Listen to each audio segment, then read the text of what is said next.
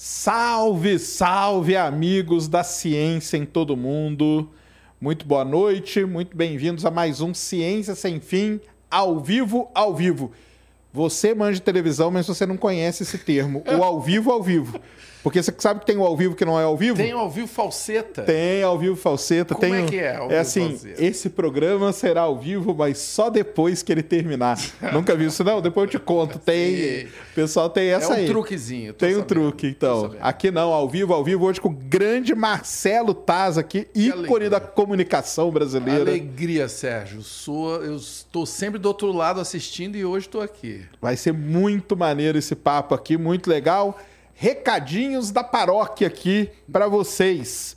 Hoje estamos aqui com a nossa, nossa querida parceira aí, a Insider. Então a Insider Store está aqui com a gente hoje, falando aqui da Tech T-shirt, que é aquela camiseta para esses momentos aí de calor, né, que nós estamos aí passando nesses dias. Então a Tech T-shirt tem toda aquela tecnologia que ela não não amassa, você lava ela rapidinho, ela seca, não precisa passar a camiseta, tem toda aquela tecnologia para não ter odor também e você passar o dia tranquilo. E estamos aí na Semana do Consumidor aí da, da, da Insider Store, que vai até dia 21 de março e você tem 12% de desconto usando aí o cupom Ciência Sem Fim. Então clica aí, tem QR Code, o link está aí na descrição e tudo mais. E aqui para o Taz um presente da Insider Store para você que é muito legal mesmo. E hoje nós temos aqui, Taz, um Sim. novo companheiro. Nós, é, nós estamos aqui com duas, dois representantes, né? Sim. De uma, de uma estirpe, né? De altíssimo nível da, Ah. da sociedade, né? Quem são? São os carecas, Os né? carecas. que alegria, Sérgio, estar no time com você. Não, eu, eu sou, eu sou do time Você é um careca, careca- cabeludo. careca Careca, cabeludo cabeludo. que a galera fala. Isso Estiloso, mesmo. Estiloso, estiloso. Nós não estamos, né? É difícil, né? Você tá nessa, nessa turma aí, né? É. E foi criada uma plataforma aí para ajudar as pessoas. Você que está começando. Nós aqui não, não adianta mais, infelizmente. Mas para você aí que tem esse problema, está começando a perder seus primeiros fios de cabelo. Então tá aqui com a gente hoje a Manual, que é uma plataforma onde você tem os produtos aí que você pode passar e tudo e vai ajudar a você a não perder mais cabelo, tá? Então, se eu soubesse disso há alguns anos atrás, quem sabe, né? Quem sabe, Tem né? aquela hora que a gente fica em dúvida, né? Tem, né? Tem uma Se a gente é ou não, né? Será que ele é? né? Será que ele é exatamente isso? Então, você acessa aí, tá tudo aí na descrição, a manual. E é o seguinte: você usando o cupom CSF de Ciência Sem Fim 40, você vai ter 40% de desconto no seu primeiro pedido. É uma plataforma, tem todo o acompanhamento médico, prescrição, tudo bonitinho. Chega tudo na sua casa, ou seja, você não precisa sair atrás de produto nem nada. Vai chegar tudo bonitinho numa caixinha para você. Então é isso aí. Se você está começando a perder seus primeiros fios de cabelo, use aí a manual e você vai ficar beleza. Combinado? É, temos emblema, né, Mulambo? Então joga aí na tela o emblema, vamos ver o que, que o Taz acha do emblema aí, feito em sua homenagem. Olha aí, ó. Olha, gostei. Tá vendo? A vantagem de ser careca. ó. Aí, ó. Tem uma superfície. Tem uma superfície é? para escrever. Gostei, muito legal. Curti. Gostou? Gostei. O modelo do óculos tá lindo. Aí, ó. As cores, tá sensacional, cara. Quem fez mesmo, Mulambo? Matheus Bits que fez, o artista. E para você resgatar esse emblema, o código é provoca. Daqui a pouco nós vamos saber por quê. Vocês já devem saber por quê. Provoca, vai lá, lembrando que o emblema ele fica disponível até 24 horas depois desse episódio. E aí é só na plataforma para você trocar. E nós estamos de plataforma nova, né? Então, para você acessar é nv99.com.br barra ciência sem fim. E lá você tem tudo. Então você assiste o programa lá, você comenta lá, você usa os emojis que você pode usar o seu, o seu emblema para isso. Você vira membro do Ciência Sem Fim também. Tudo dentro da plataforma. E o, você assiste comenta também, né, Mulambo? comenta também, então faz tudo, tem chat, tem tudo dentro da plataforma, então vai lá nv99.com.br barra ciência sem fim e se você quiser ficar membro do canal É muito legal, tá? A gente estava aqui antes, por exemplo, para quem não sabe, para quem não é membro, perdeu. A gente estava aqui conversando e os membros estavam ali ouvindo o nosso papo que você vê esses bastidores antes do programa começar. Você pode ser aí do, do time dos Globaloides, do time dos Lunáticos, você pode ser pica das galáxias e vai concorrer a esse belíssimo telescópio que está aqui atrás, cedido para a gente pela Celestron Brasil, para a gente sortear quando tiver aí seis meses de membro no canal. Então, pode ser Pica das Galáxias e pode ser Universo Paralelo, que você vai ter a oportunidade de nos encontrar. Olha só que vantagem, hein? É uma vantagem, né, Mulambo? Gigante, um churrasquinho com a gente, tá vendo? Então vai lá, tem tudo lá, descrição, tudo bonitinho, beleza? Para conversar com a gente, 15 mensagens, 150 Sparks ou Superchat também. Superchat já sabe, acima de 20 nós temos a nossa inteligência artificial lá do MIT, altamente treinada, que vai escolher uma mensagem legal para a gente falar. Não vai mandar salve para Ituverava, é, por exemplo. Sim. Manda um salve para Ituverava. Não vai gastar. Você pode mandar o salve e né, Exatamente. Então não, não gaste pedindo um salve para sua cidade. Isso. Show de bola? Então é isso aí, tá? De novo, muito obrigado por ter, ter vindo aqui, cara. Eu que agradeço, Valeu Sérgio. demais, acompanho você há muitas décadas. Alegria estar aqui, Sérgio, de verdade. Legal demais. Muito legal. Todo mundo que vem aqui, eu peço para começar contando a história, é. porque nós temos uma galera aí que tá muitos estão naquele momento da vida que tem que decidir alguma coisa, né? Hum. O que, que vai seguir. E às vezes a pessoa fala assim: caramba, eu vou decidir isso e vou seguir isso para o resto da minha vida. É hum, aquele momento hum, difícil, hum, né? Hum, hum.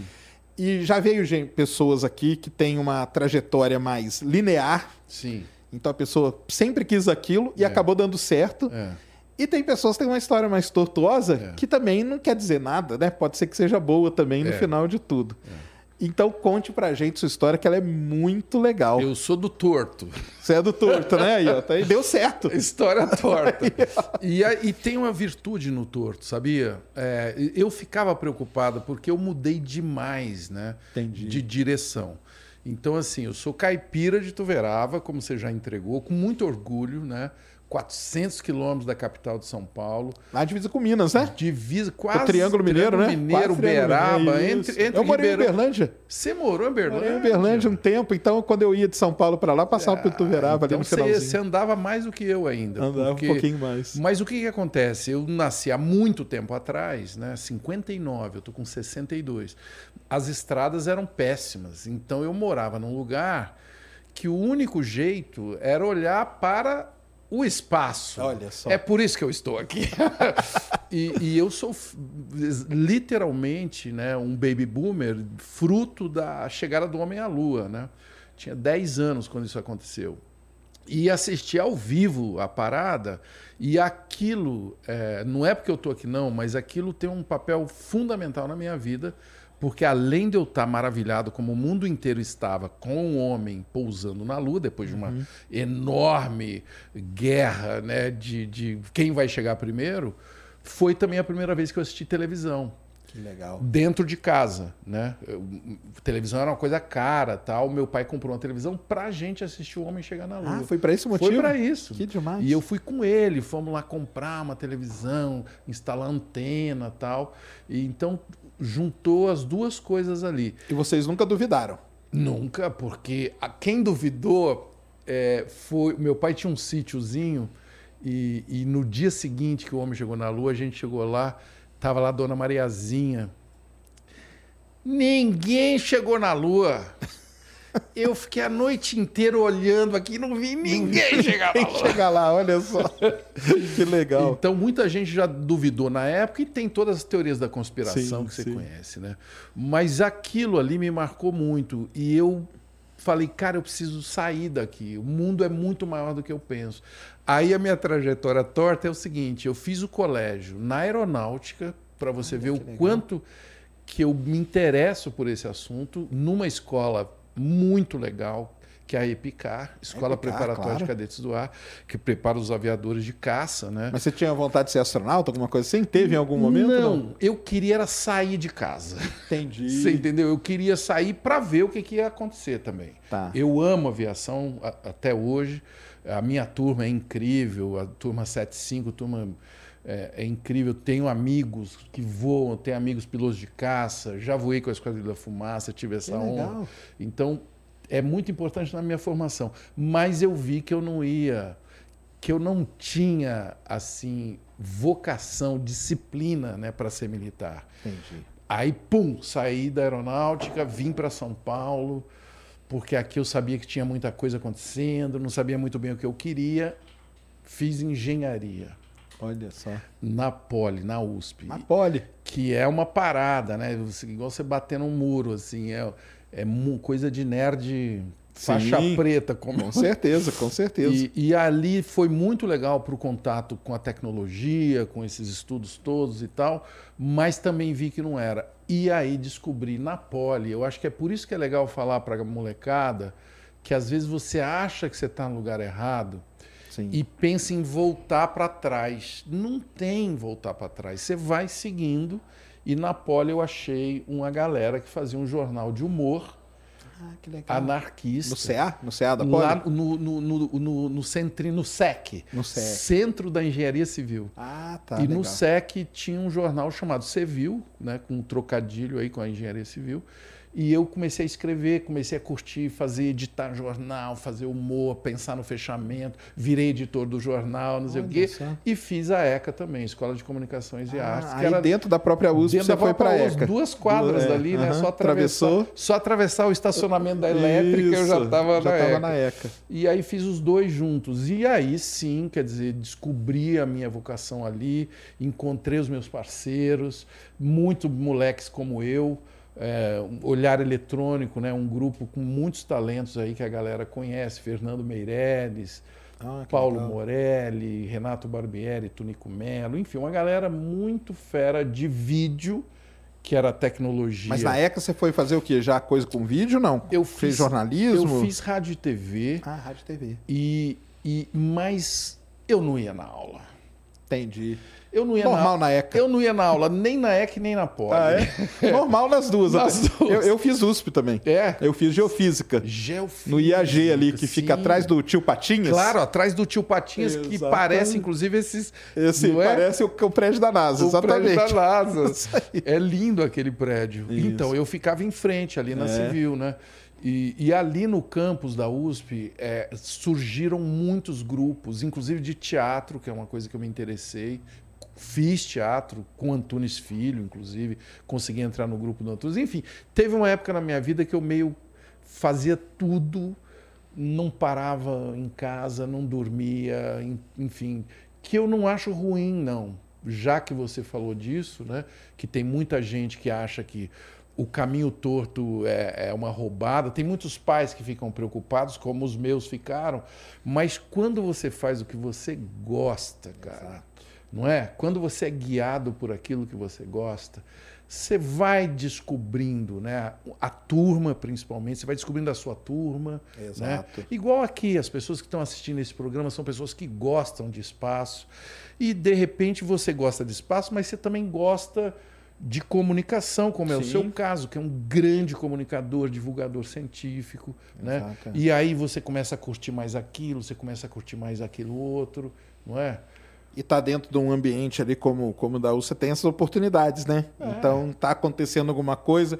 Eu, por exemplo, fiz um grande ali no, no centro José Reis, é. fiz um, gran, um grande curso que eu me lembro até hoje de, de jornalismo científico, não é divulgação científica, é. mas era jornalismo científico. É que formou ali grandes jornalistas científicos que a gente tem. Que tem a ver e... com o que você faz. É, tem a ver. Então a gente vai, eu acho que a gente vai adicionando, sabia? E, e, acabei fazendo, enfim, indo atrás. Eu acho que o importante é isso, indo atrás. Eu sempre amei muito televisão, então foi o meu primeiro veículo, né?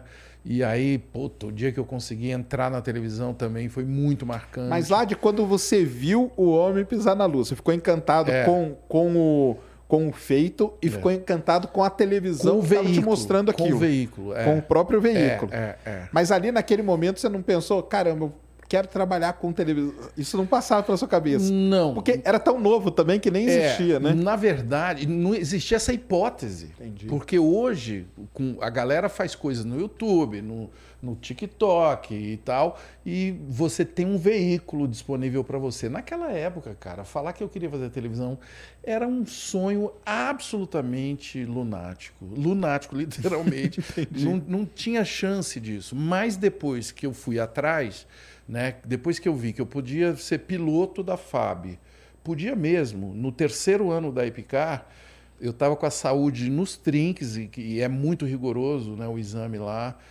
E eu poderia ir para a Academia da Força Aérea, em Pirassununga, mas aí eu pedi o desligamento. E foi um. E esses momentos é legal. É isso falar. que eu falo, são os pontos de inflexão da vida, é, cara. Cara, esses momentos. A vida ela te dá vários pontos que você tem que fazer uma, uma e, escolha. E eles são dolorosos, né? A gente não pode negar isso. É um dar aquela ardida no peito, né? Medo é Exatamente. outra palavra, né? Encruzilhada, né? Dos caminhos. Você vai ter que escolher um. Você fica pensando no que você perdeu, no que você não escolheu, não é? Exato. Mas elas são cruciais essas encruzilhadas. E aí, quando você toma a decisão, vá em frente, cara. E se você quiser se aproximar daquele que você não escolheu, tem como você ir fazendo, né? Voltar, é, né, de alguma forma. Você vai indo, você vai criando esse caminho, né? Uhum. E, e, acabei me interessando muito por, por comunicação e, sobretudo, por educação, que é uma coisa que, que me marca muito também. E, e aprendi isso Sabe onde? Na Finlândia, num congresso de educação. Que legal. Agora, antes da pandemia, 2019, na Finlândia, no currículo escolar da Finlândia, eles falam: não há rua sem saída. Olha só. Você não deve fazer uma escolha na sua vida escolar ou na sua vida e achar que ela foi errada, aí você volta e faz outra. Não, Entendi. você continua e vai ajustando isso, que é, isso é importante. Pontaria. Vai ajustando a pontaria. É, isso aí é legal mesmo, né? É? Porque aí acaba que, no final, quando você para para ver como tudo é, aconteceu, é. você fala, caramba, tinha que ter sido desse jeito, né? Hum, é, Porque uma é, coisa foi levando a outra, né? né? É inexplicável. A gente estava falando aqui antes, por exemplo, mesmo dessas missões todas espaciais, né? Quantas que dão errado, que você tem que reajustar aquilo tudo que estava planejado e no caso de uma missão espacial com muito detalhamento, né? Exato. Assim é na vida também é na vida. Gente. Porque se você tivesse ficado como piloto, talvez você não tivesse ido para a Poli, não tivesse começado no jornal e o teatro e tal seria e... uma outra um universo paralelo. E não existiria o professor Tiburcio aí ó ia salvar algumas crianças vamos chegar lá no Tiburcio e aí mas aí quando você estava lá na USP lá o negócio de fazer televisão já já existia já, essa chance. ali eu já tinha um bichinho carpinteiro e, e aí é legal eu sei o quanto que o seu público gosta de tecnologia. Então Sim é, a câmera de vídeo ela surge no início dos anos 80 e é uma tremenda revolução. É, a gente não tem ideia disso, porque hoje a gente vive cercado. A, só aqui eu estou vendo aqui três, quatro, cinco. A gente é cercado de câmeras, né? Mas essas câmeras não existiam. Só as emissoras que tinham câmera. Entendi. Quando surge a possibilidade de você comprar uma câmera, é quando a gente começa a fazer televisão. A gente se reúne nesse grupo chamado Olhar Eletrônico. E aí tem até uma história maluca que não tinha câmera para comprar. Entendi. O que, que aconteceu? Fizemos uma estratégia de um enviado especial ir para o Japão Caramba. e comprar uma câmera no balcão da Sony, Nossa. que foi quem desenvolveu o primeiro formato portátil, o Matic, né? E antes eram câmeras muito pesadas só. E aí trouxemos Veio. essa câmera e é, começamos é, época... a, a, fazer vídeo. Isso é início dos anos 80. É, essa época dos anos 80 aí eu já falei com o pessoal, o Brasil vivia um período terrível, né? Que era é. aquele reserva, famosa reserva, de mercado, de né? Mercado. Que deu uma atrasada na nossa, vida do Brasil gigantesca, nossa, né? Demais. Que a gente, para quem não conhece, a galera que é nova, reserva de mercado, o Brasil não podia entrar nada de fora. Nada porque a reserva de mercado era uma maneira que eles queriam é. proteger, né? E o brasileiro desenvolver, mas não dava condição também. Então, Até computador, parado, né? né? Eles achavam que o Brasil foi... ia desenvolver o seu Exato. computador. Aliás, chamava Cobra computador brasileiro. isso, isso mesmo. e não rolou, quer dizer. E, e, é engraçado porque é legal a gente falar disso, porque a, eu acho que até hoje. A gente sente, né? A gente, a gente sofre Com isso. Com certeza. Não, inclusive nas políticas públicas. Hoje, se você quiser comprar um computador, e, e, você vem com ele dentro da mala, parece que você é um traficante de Exatamente. drogas, entendeu? E é um instrumento de trabalho. Ou você quer comprar um celular, né? O Brasil ainda tem um pouco isso, de que tem um controle da tecnologia no momento em que o mundo, é, enfim, depende, a educação, a, a, a, vida, a profissão depende da de tá gente. Estar aberto, né? Isso depende aí. Depende de estar tá aberto. É. E tem coisas, claro, a gente não pode ficar comprando tudo, a gente tem que. A gente tem que querer construir essa tecnologia também. Mas tem algumas que a gente tem que usar, porque nós não vamos desenvolver Exatamente. um smartphone, eu diria, nos próximos 10 anos. Vamos, exatamente, é isso? é isso? mesmo. Então vamos usar os smartphones de parceiros e tal, e vamos desenvolver o software, talvez, games, programas sobre espaço como isso. esse daqui, né? A gente é bom de software. É isso mesmo. E, mas como vocês conseguiram mandar alguém para o Japão naquela época lá? Foi um aluno? Foi um. Foi um aluno? Foi um cara que você conhece, o, o Fernando Meirelles. Foi o primeiro enviado, né? A gente era tudo moleque. O Fernando tinha, tinha saído da FAO, da arquitetura. O Fernando fez a primeira ponte para trazer a primeira câmera. E a segunda ponte, que foi onde trouxe a ilha de edição, porque o Fernando trouxe a câmera e começamos a fazer um monte de vídeo e aí não tinha. E aí, como é que faz para montar essa porcaria?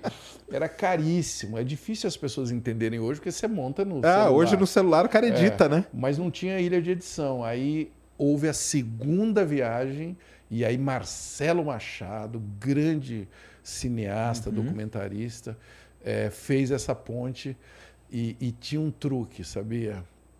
Era a ponte era assim: é São Paulo, Tóquio e a volta era Tóquio, São Paulo, Assunção. Ah, entendeu? Entendi. Tinha, tinha, uma, tinha uma mutreta, né? Tinha uma estratégia ali de fronteira. Uhum. Porque era proibido, você Sim, falou, era é proibido. Era cara. proibido entrar o Aí pessoal foi para o Paraguai e aí vinha de ônibus, aí vinha, enfim, aí tinha um. Caramba. Tinha um, um software. É triste falar isso porque essa gambiarra, cara, atrasa, né? Atrasa muito. demais, atrasa demais. E, e, o fato de você querer ser um produtor de vídeo, produtor de audiovisual e não poder, não poder comprar e tal. Mas deu certo. Aí chegaram as câmeras, a ilha de edição, começaram a fazer televisão, começamos a fazer vídeo. Aí vocês faziam dentro da ECA ali? Não, fazíamos. Já estavam fora? Não, já era molecada fora da faculdade e na, na Praça Benedito Calixto. Ah, valeu, e, e, num, e num sobrado onde o pessoal morava no sobrado. Caramba! Então era um coletivo. Hoje tem esses nomes, sim, né? Sim, sim. Era um coletivo, eram estúdios Flow, né? Entendi. Nos anos 80, 81, 82. E aí o pessoal morava lá, já morava, galera, meio hippie, uma comunidade hippie e tal. E aí tinha. Chegou a ilha de edição, montou tal e começamos a fazer vídeos. Só que não tinha como publicar os vídeos. Isso que eu ia falar, vocês punham onde, né? Não punha, as televisões não queriam, aquilo era muito esquisito, a televisão muito quadrada tal. Mas a gente fazia mesmo assim vídeos muito legais, muito ousados e tal. E aí o que nos alavancou foram os festivais. Começaram a ter festivais de vídeo. Hum e o primeiro grande festival de vídeo é o Vídeo Brasil, que acontece no MIS, em São Paulo, em 83. A gente ganha três prêmios no primeiro Vídeo Brasil. Caramba! E aí um doido fala: vocês não querem fazer televisão? Fala, mas é claro, né? O Goulart de Andrade. Ele, ah, ele, tinha um horário, ele tinha um horário na TV Gazeta que ele não usava. Vai lá, madrugada da segunda-feira. Caramba! Aí invadimos, começamos a fazer, a gente não tinha a menor ideia de como que fazia televisão, mas você sabe que cara de pau ajuda muito na carreira, né? Com certeza. E né? aí pegamos um programa ao vivo de duas horas e metemos a cara. nunca mais parei de fazer televisão. E o resto do pessoal virou, aí um virou cineasta? Então, aí cineasta, muita gente foi para publicidade, diretor de fotografia, Adriano Goldman, o cara que Sim. ganhou todos os prêmios agora com The Crown. É, uhum. É, é, o Adriano já é segunda geração olhar eletrônico. É, e, e, enfim, um monte de gente, né? A maioria, muita gente foi para publicidade, muita gente foi para o cinema, muita gente enfim, documentário tal. Renato Barbieri, um grande documentarista é, que, baseado em Brasília, Dario Viseu, muita gente com quem eu trabalho em projetos hoje, assim, no telecurso, Entendi. no Museu do Amanhã, o Dario é outro que trabalhou comigo recentemente. Vocês acabaram se encontrando depois. A gente vai sempre outra... se encontrando. O Fernando é tipo compadre mesmo.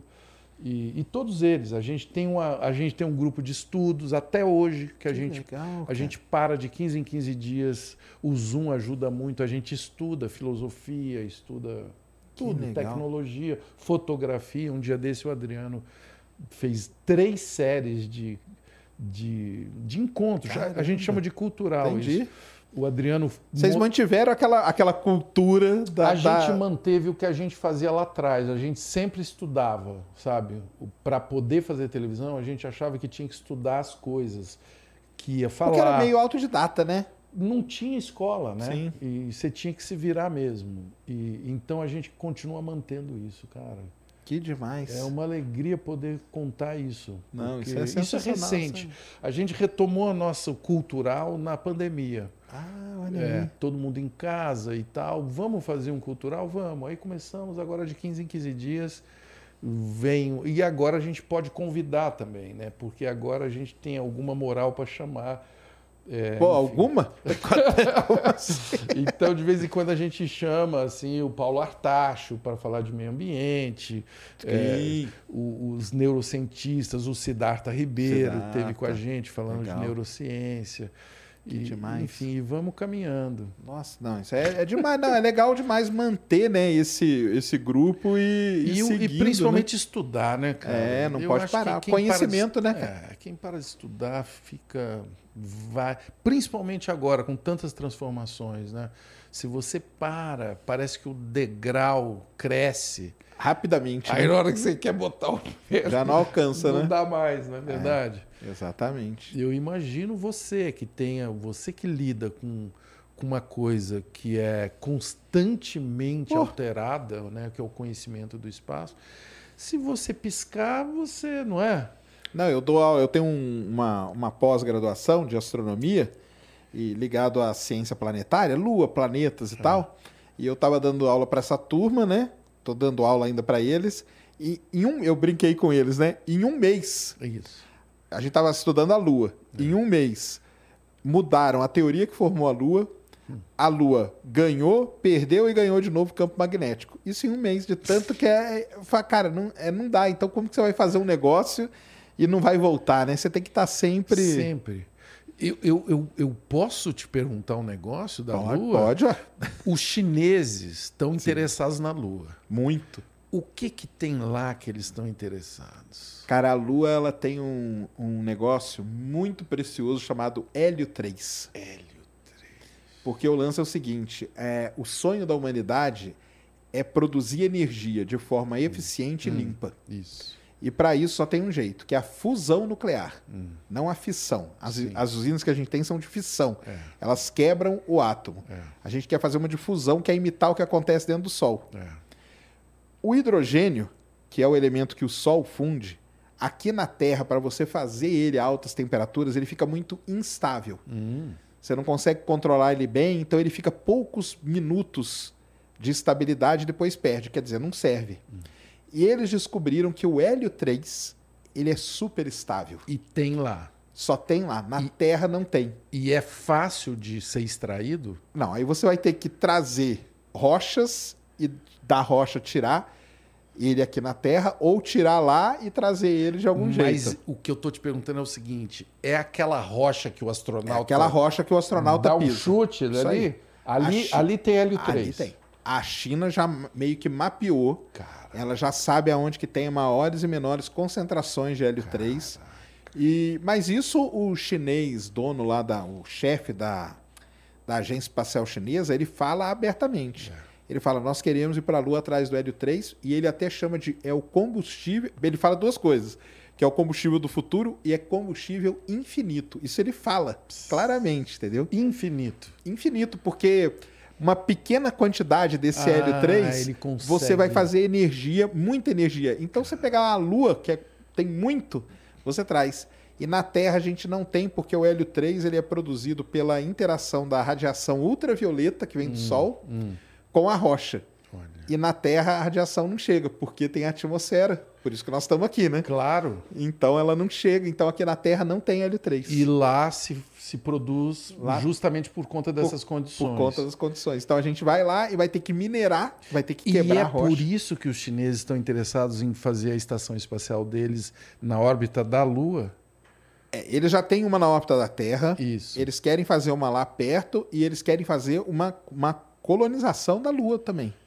Os chineses querem pisar, e eles têm até data, eles falam que é em 2030, que eles querem já ter uma colônia na Lua para extrair o hélio 3 e trazer para a Terra. Meu eles têm um plano bem estruturado. E chinês, quando ele fala em plano, assim, 300 anos para eles não é nada. Não é nada, né? Porque é? é? uma é uma a vantagem da eu ia, eu ia, fazer uma brincadeira que a galera ia me cancelar e, é. de vez em quando eu brinco no meu canal, é. a democracia é um negócio problemático, é. entendeu? Todo mundo pode falar. É, lá na China não, o cara fala, cara, nós vamos fazer isso e não importa, porque não vai mudar o governo, não, não vai mudar vai. nada, e eles vão seguir naquele plano. Não vai. Eu tive. Você sabe que essa consciência eu tive há pouco tempo, justamente por conta do Marcelo Machado, que é que eu citei agora há pouco, documentarista, que é casado com uma chinesa, a Yan Lin.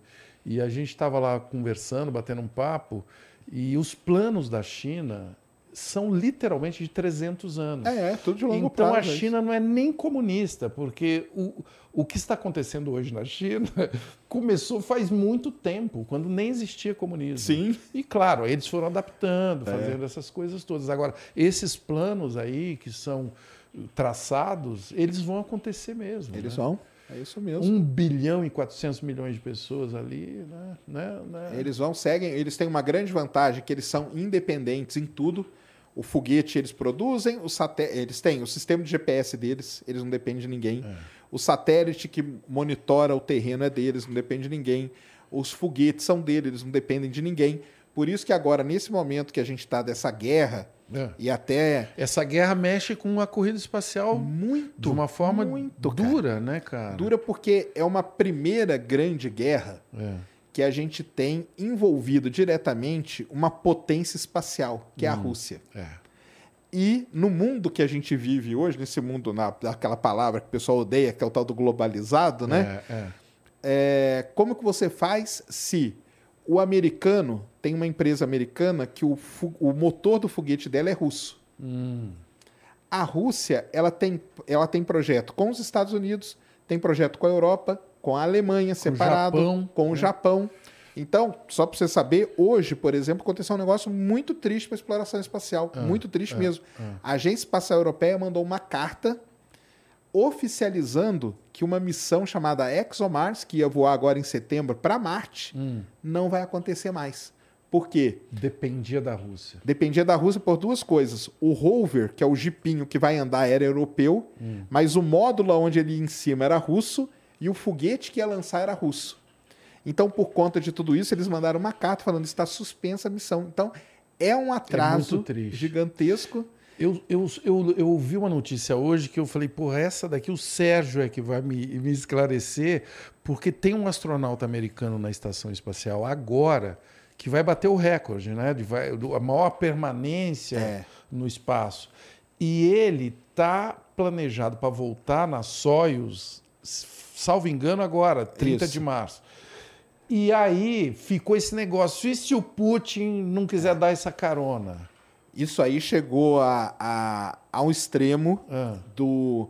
Porque lá tem o Putin, que é o presidente da Rússia, né? Para quem é. não sabe, né? Ah. E tem um cara muito famoso hoje chamado Dmitry Rogozin. Hum. Ele é o chefe da Roscosmos. Roscosmos. A Roscosmos é a NASA da Rússia. É, é. Tá? O Rogozin para quem acompanha, igual eu acompanho toda hora ele é. aqui, ele tá, parece que ele está muito mais envolvido. Ele comprou esse negócio da guerra muito é. mais até do que o Putin. Ele, ele inclusive, ele é político. ele verdade. é político. Ele, ele não é era, cientista, né? Não, não é. Ele era, é. ele era vice, né? Ele é. foi vice durante é. um tempo, virou. É. Quando logo começou a guerra, ele trocou o perfil dele no Twitter, colocou ele de farda e colocou as ogivas nucleares atrás, Caraca. uma foto com o negócio atrás. Olha aí. E ele chegou a falar que ele ia deixar o americano lá. Só que aí conversaram e tal, não, o americano vai voltar na nave, na Soyuz. É. Até agora, é. nesse momento que está conversando, a estação espacial, a ISS, é. por enquanto, eles estão mantendo ela fora de toda dessa, a brigaiada. Dessa briga, é. Mas a Alemanha tinha uma sonda junto com a Rússia. A Alemanha já desligou a parte dela da sonda. O, a Rússia mandou tirar todo mundo que ficava aqui na Guiana Francesa hum. e mandou de volta para lá. A OneWeb, que era uma concorrente da Starlink, Sim. que lançava satélite russo é. no foguete russo, é. por conta de ter metade das ações do Reino Unido, e o Rogozin falou: eu só lanço se o Reino Unido sair da sociedade. Não saíram, ele não lançou e não lança mais. Isso porque a OneWeb já pagou os lançamentos. Nossa. Olha que, que, que doideira. É muito triste é isso. Triste, cara. Por quê, né, Sérgio? Porque o espaço, e aí eu estou falando lá de, do início mesmo, né, de quando eu era criança e me encantei com o espaço e tal, era um lugar de convivência, não é isso? Exato. Tinha, é onde todo mundo, depois que os Estados Unidos chegou primeiro na Lua, que tinha Guerra Fria, os Estados Unidos chegou e tal, começou uma colaboração, você não acha?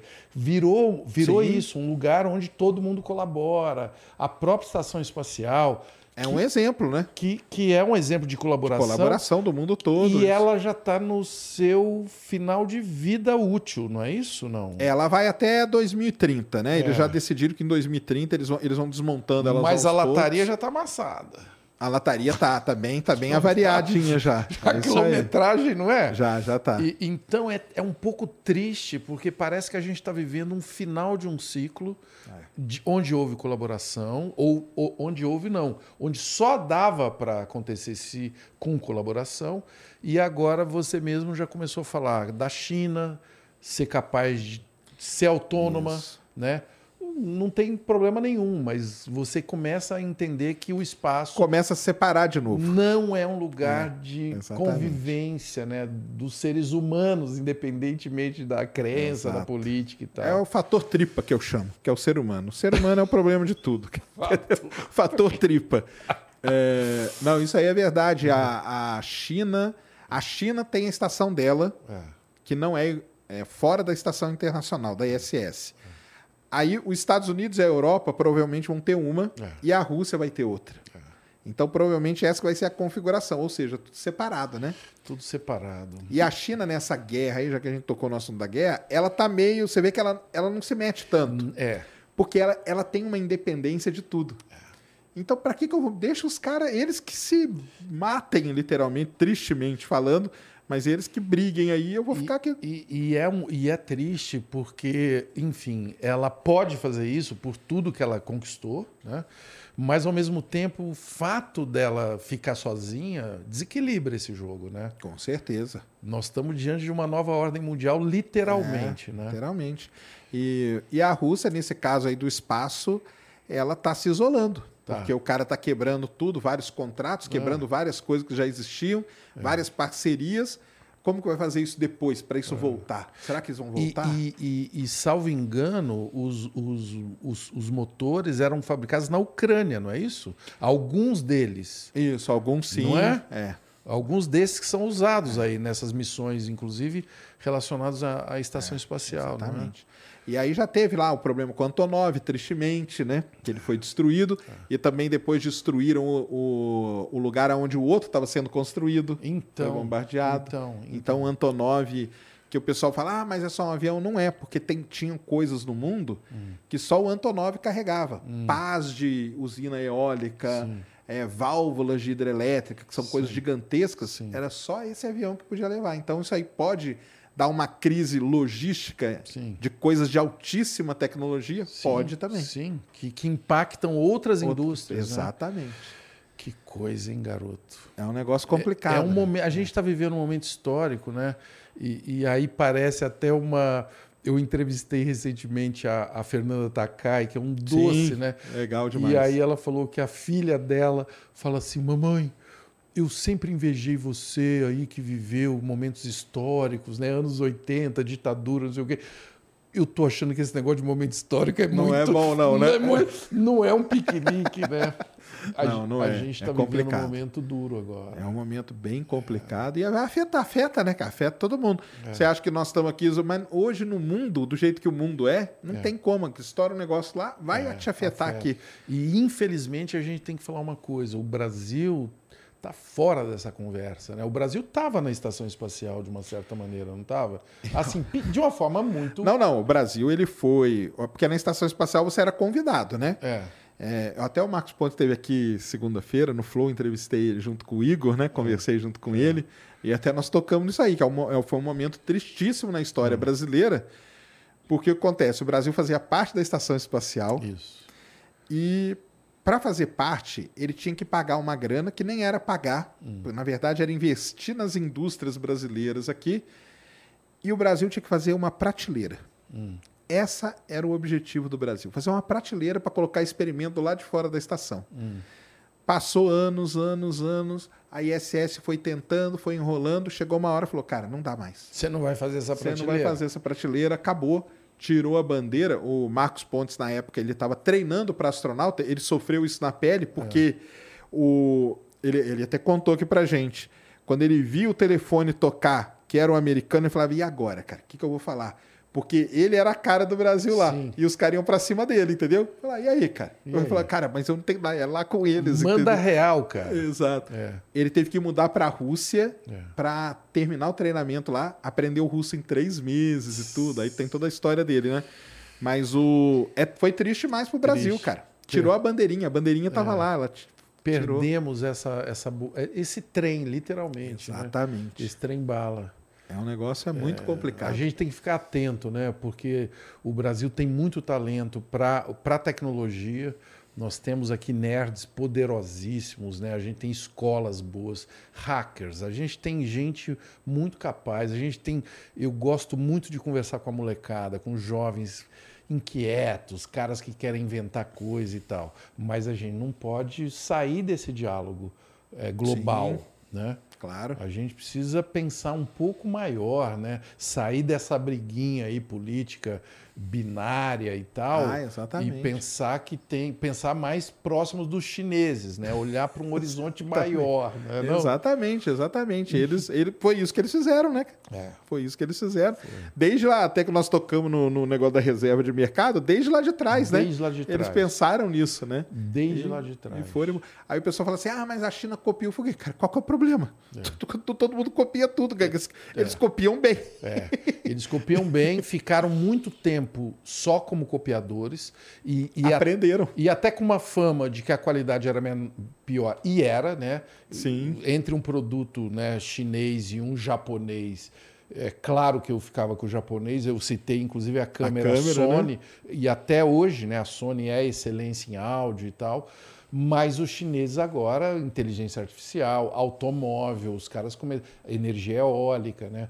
Os caras hoje estão na ponta de várias dessas inovações. Né? Exatamente. E isso daí é o quê? Trabalho, estudo, é, né, gente se formando em todas as áreas, artistas, inclusive, Sim. eles investem muito nisso, né? Artistas, designers, é, enfim. E aqui no Brasil a gente fica aí chamando o artista de vagabundo, né? É, é, é uma coisa triste isso, Exato. né?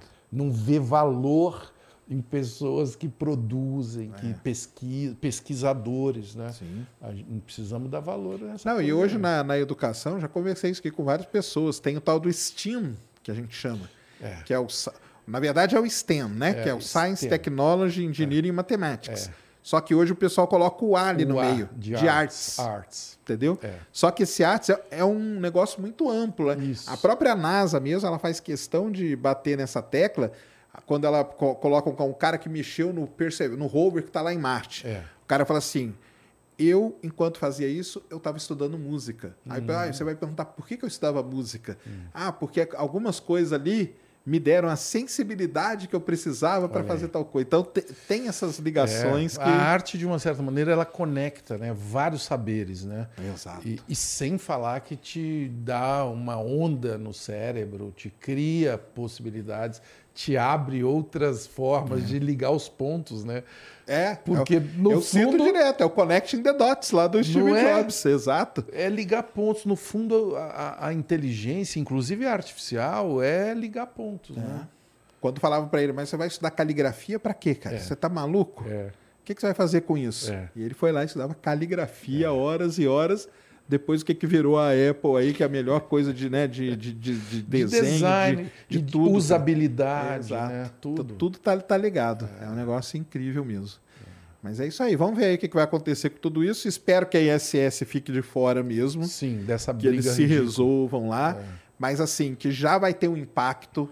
Já vai. Já está tendo. Já está né? tendo. Já está é. tendo um impacto no espaço por conta disso, né? As outras guerras, todas as guerras são terríveis, tá, pessoal? Guerra do Iraque, guerra não sei o quê, todas essas que estão tendo aí também, é. Iêmen, que é claro, é bombardeado, claro. tudo isso.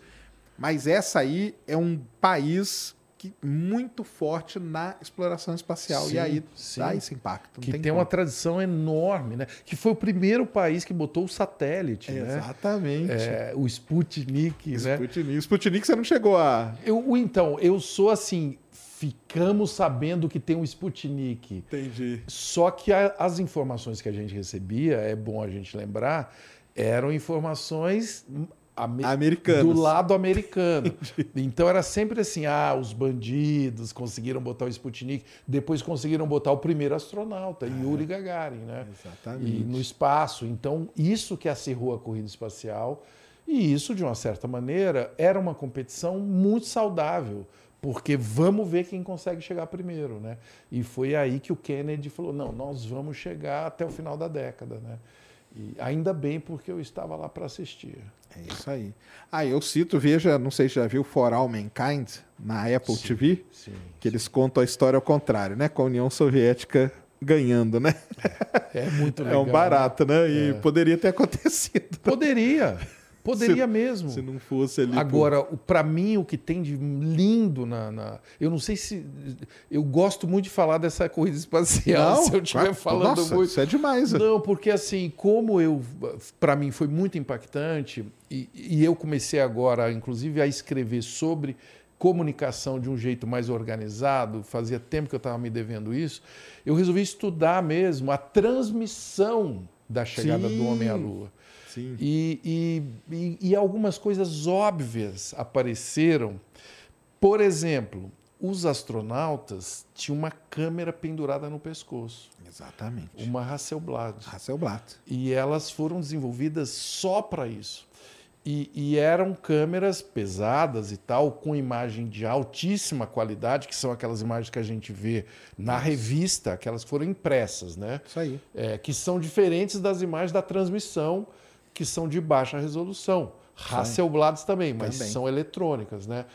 E que transmitiam uma, um chuvisco, na verdade, né? A gente estava comentando aqui antes, era uma imagem de baixíssima resolução. Por quê? Porque se fosse levar uma câmera de qualidade, que já existia, não, o não peso, a peso não ia valer. O peso, os caras Sim. não iam conseguir chegar lá. E, e aí, cara, o, tem um negócio que me fascina, e você, como é o nosso nerd-chefe desse assunto, eu, eu, eu, fiz um negócio, eu falei, vixe, isso daqui eu acho que é só o Sérgio que já fez. Eu tive a paciência, tá no YouTube, inclusive, de assistir inteiro, a íntegra da chegada do homem na Lua. E tem um momento, na hora da descida do astronauta, é, a nave pousa um pouquinho fora do lugar que estava planejado, Sim, não foi? Isso aí, isso aí, foi a habilidade do Armstrong. Na chegada. Sim. Não é? E aí, o que, que aconteceu? Por que, que eles ficaram preocupados com o quê? Tinha sombra. Ia atrapalhar a transmissão. Olha como a transmissão era estrategicamente desenhada. Claro. Não bastava chegar na Lua, você tinha que mostrar que você Fazia chegou. parte da propaganda, né? Da era propa propaganda. A guerra da, da narrativa, né? que é o que a gente fala hoje. É isso mesmo. E aí, no YouTube, tem um momento que ele vai descer, um pouco antes de descer, né? E a câmera que mostra está do lado de fora, né? Isso. Ah, do lado de fora da nave, né? E aí o pessoal da teoria da conspiração pergunta, mas espera aí, como, né? Tinha um cameraman? Não, tinha uma câmera, né? Fora tinha, da tinha nave. uma em cima, filmando. Isso. Isso aí. E aí, no áudio dele, comu- comunicando com Houston, e obviamente isso não entrou na. tra- Imagina se a gente ia ficar lá duas horas assistindo antes do cara descer na Lua, né? É. A gente só assistiu o momento. O ali, né? momento, é. Ele fala assim: ih, tá muito escuro, eu acho que não vai ficar bom para transmissão. Cara. Veja o astro... Olha, falando em descida na lua, tá descendo aqui uma pizza Aí, da São Pedro, que é a pizzaria mais incrível da cidade de São Paulo. E quando você fala isso, é um perigo, porque São Paulo. Ah, é, São Paulo, capital da pizza, né? Mas São Pedro é aqui da Moca, é maravilhosa. Mas aí, cara, os caras estão. Você imagina para um astronauta que ficou sendo treinado a vida inteira para aquele momento, ele está preocupado com a transmissão, cara, para você ver. a Fazia import- parte, né? Não é a Fazia importância parte, disso? Com certeza. É incrível esse vídeo. Tá no YouTube. Quem tem saco para. Quem tem vontade, quem tem interesse. Não, vale a tudo, pena vale ver esses a pedaços mesmo, porque. E a câmera que ele levou, que filma ele caindo ali, ele aciona de dentro, É. ela cai e tem aquele ângulo ali. E o ângulo também foi tudo estudado para pegar a descida Para dele. pegar a descida dele. E uma outra coisa, é, quem levava a câmera Hum. era o comandante. Então você é dificilmente você tem imagens, aliás, dificilmente não, você não tem imagem do, Neil Do Armstrong. Neil Armstrong. Porque as imagens que tem é sempre do Buzz, porque era o Neil Armstrong que levava a Que câmera aqui estava no com peito ela. É, é. e filmando. Aí o que, que o pessoal fez? Olha só que legal. é. Numa das filmagens, o capacete tem aquele O refletor. reflexo, é. um cara pegou por inteligência artificial, um monte de algoritmo e tal, buscou a imagem do Neil Armstrong dali de dentro. E aí você tem, e ampliou. E uma outra muito legal. Quando o Neil Armstrong fez essa imagem, ele está na sombra. Quando ele está na sombra, o visor está levantado. E aí dá para ver que ele estava sorrindo dentro Que do capacete. Maravilha, cara. Olha aí. E- Quantos detalhes né, É. que tem nisso aí. E né? tem isso aí explicando como que o cara fez o algoritmo que ele usou para tirar esse dado. É uma das raras Onde imagens. que tá isso? Ah, cara, eu te mando. Tem, Por favor. tem, tem o artigo, Porque tem quem tudo. está nos vendo agora está se roendo, É né? legal pra caramba. Eu não, não é- tem, tem um artigo científico. O cara escreveu um artigo É mesmo, explicando isso. e tal. Eu fui atrás dessas informações, foi difícil de eu achar, inclusive. Eu queria saber, por exemplo, qual computador foi usado é, em bordo. E, cara, é um computador muito primitivo. Ah, é, é. com poucas linhas de código comparado com o que a gente tem hoje, né? A IBM, que foi quem desenvolveu esse computador, uma empresa que tem mais de 130 anos, né? E, e, e mas as linhas de código, tudo isso, muito frágeis, né? Muito, os caras foram muito valentes, né, cara? Eles foram. O Buzz, cara, ele dá várias entrevistas, até ele já teve aqui em São Paulo, numa Campus Party, até e falou isso, que o pessoal chegou pra ele e falou assim, cara, você tem 95% de chance de morrer. Não tem problema, eu tô, cara. Eu vou, entendeu? Eu vou. Eles eram... a- Ali, tem, tem vários detalhes, né? Um detalhe é que aqueles caras eram malucos, né? Era um piloto de teste, né, cara? Ele é uma outra raça. O pessoal É. até fala, uma outra raça, É. cara. Entendeu? Os caras já passaram por muitas provações, inclusive com jatos, né? Isso, aqueles X1, Fazia- X15, quebrando barreira do som. O negócio, eles tinham. Eles, entre eles, tinha uma competição gigantesca. É, eles meio que nem estavam muito ligando para aquela competição. Com, o negócio da competição era entre, Entre eles quem ali. vai, né? Quem vai, até o próprio no- nos eleitos, na série, os É, eleitos, aí é, fica é, muito é, claro. é, é, é. Entre o John Glenn e o, e o, e o Shepard. O Shepard era um cara altamente competitivo, entendeu? É, Não ia perder aquilo nunca. Então, e esses caras eram assim. Então, cara, você vai subir, cara. Você, você é provavelmente você não volta. Cara, não tem problema. Vamos lá, Bora. bora. E ele fala que até hoje, isso aí que ele faz uns 5, 6 anos que eu já vi ele falando, ele fala assim, e o cara perguntou, e se fosse hoje? Falaria a mesma coisa. Que coisa, mas eu acho que quem é apaixonado mesmo é, por aviação e pelo espaço, né? Aí é, é muito difícil. É, eu, eu já eu tive uma situação tão absurda. A gente estava falando de encruzilhada. É, em 2009, 2007, não, acho que foi 7 ou 9. é, o pessoal da Singularity. Sei, Singularity come Academy. Estava começando a Singularity e eles estavam em São Paulo. Lá no Vale do Silício que eles são, né? Eles são do Vale do Silício e são os caras que, que estudam toda a exponencialidade, essa aceleração que a gente está vivendo há muito tempo. E eu, hoje eles são gigantes, mas eles estavam em São Paulo interessados em entender o Brasil, o mercado brasileiro e tal. Tinham três caras da Singularity na FIAP, na, na, na faculdade. E me convidaram para ir lá. Eles queriam conversar com algumas pessoas e, e, falaram de você. Eu falei, mas como? Como que eles me encontraram no Google? O que, que aconteceu? E aí eu fui lá e foi um papo fantástico. E ainda tinha um papo assim, não, só, ele só tem 30 minutos. Eu falei, não, eles que querem conversar comigo. Para mim não tem problema. Entendi, claro. E aí a gente conversou assim uma hora e meia. Começamos a conversar porque no meio do papo eles faziam perguntas muito estranhas, assim, perguntas provocadoras e tal. É, porra, você é um cara que une tecnologia e comunicação, então o Brasil, qual é disso? Enfim, ficaram me cutucando. Aí uma hora um cara virou para mim e falou assim: qual é o seu sonho? Eu, eu, não, eu, Sérgio, eu nunca titubeei com essa pergunta, porque eu só tenho um, que é trabalhar um período na estação espacial. Olha só. Na hora, mandei na lata. E eu não sabia com quem eu estava falando. Estava falando com os caras da Singularity, né? O cara deu um risinho e falou: na última missão tinha uma poltrona vazia. Eu falei, como assim? Ele falou, eu sou astronauta, é o Harry, o, o um, um, astronauta que já foi Sim. várias vezes para a estação espacial, o Daniel Thomas Harry. E, e aí ele falou, você está falando sério? Eu falei, eu estou falando muito sério. E aí a conversa foi para um outro lugar, você entendeu? E aí é, eu vou terminar, porque essas minhas histórias vão ficando longas. Não, era, tem Era o dia não. do meu aniversário. Caramba! E eles ficaram sabendo durante. Sim. E eles que começaram a ficar culpados, que a gente já estava ali uma hora e meia, não sei o quê. Aí veio a, a, a pessoa que me convidou para essa conversa e falou: Olha, sabe o que, é? Hoje é aniversário dele. É aniversário dele. Aí eles ficaram assim e não sei o quê. Eu falei: Olha, é aniversário. E, e a minha mulher, a Bel Kovari, que é atriz maravilhosa, está fazendo um, um rango. E eu nunca faço festa, eu não sou muito assim, eu sou de lua, às vezes faço festa, às vezes não faço Entendi. Festa. Vai umas 30, 50 pessoas lá em casa hoje, vai ter um, uma comida brasileira lá, um, um vatapá, não sei o quê, não sei o quê. Se vocês não tiverem o que fazer, eles Bora, iam né? embora né? no dia seguinte. Cara, eles foram. Que demais! Eles foram na minha casa e me deram de presente uma comida de astronauta. Ah, aquela desidratada? É. Sei. E eu fiquei, cara, eu falei, no meu aniversário, um astronauta, sabe? Que demais, Aqui em casa, hein? sabe?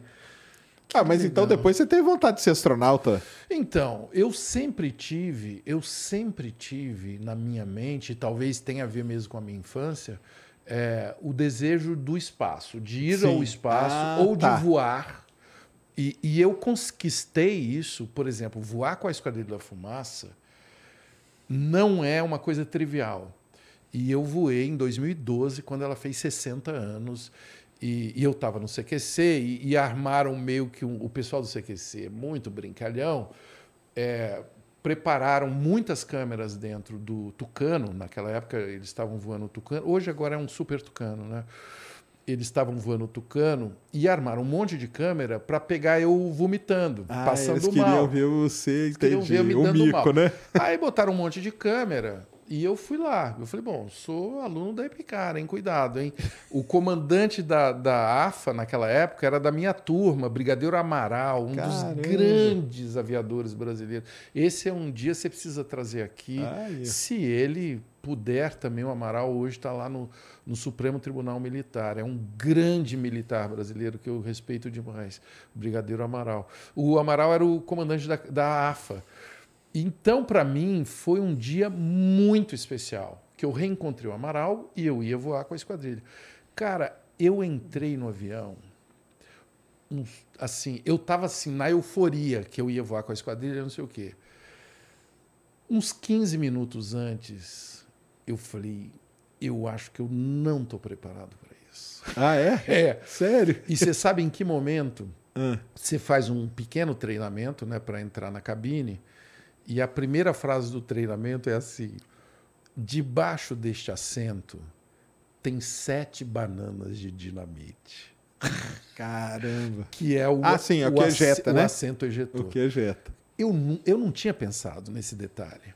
E tem sete bananas de dinamite. E você tem que aprender a puxar. Puxar pra sair na hora, e né? antes de puxar, você tem que amarrar suas pernas. Por quê?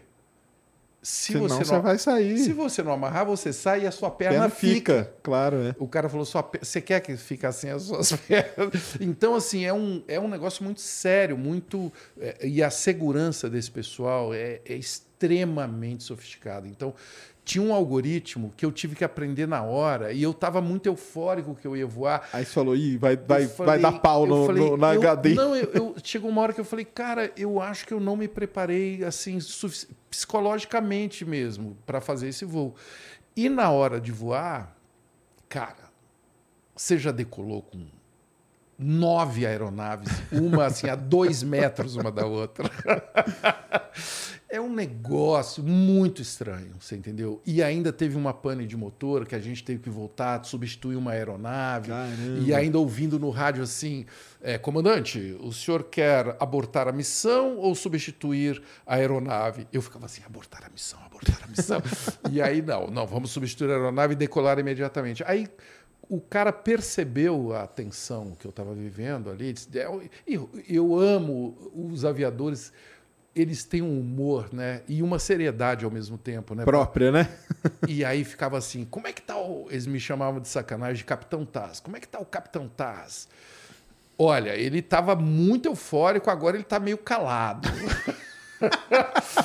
aí, na hora da decolagem, esse comandante virou e falou assim, Taz, deixa eu te falar uma coisa. Não olhe para os instrumentos, olhe para o céu.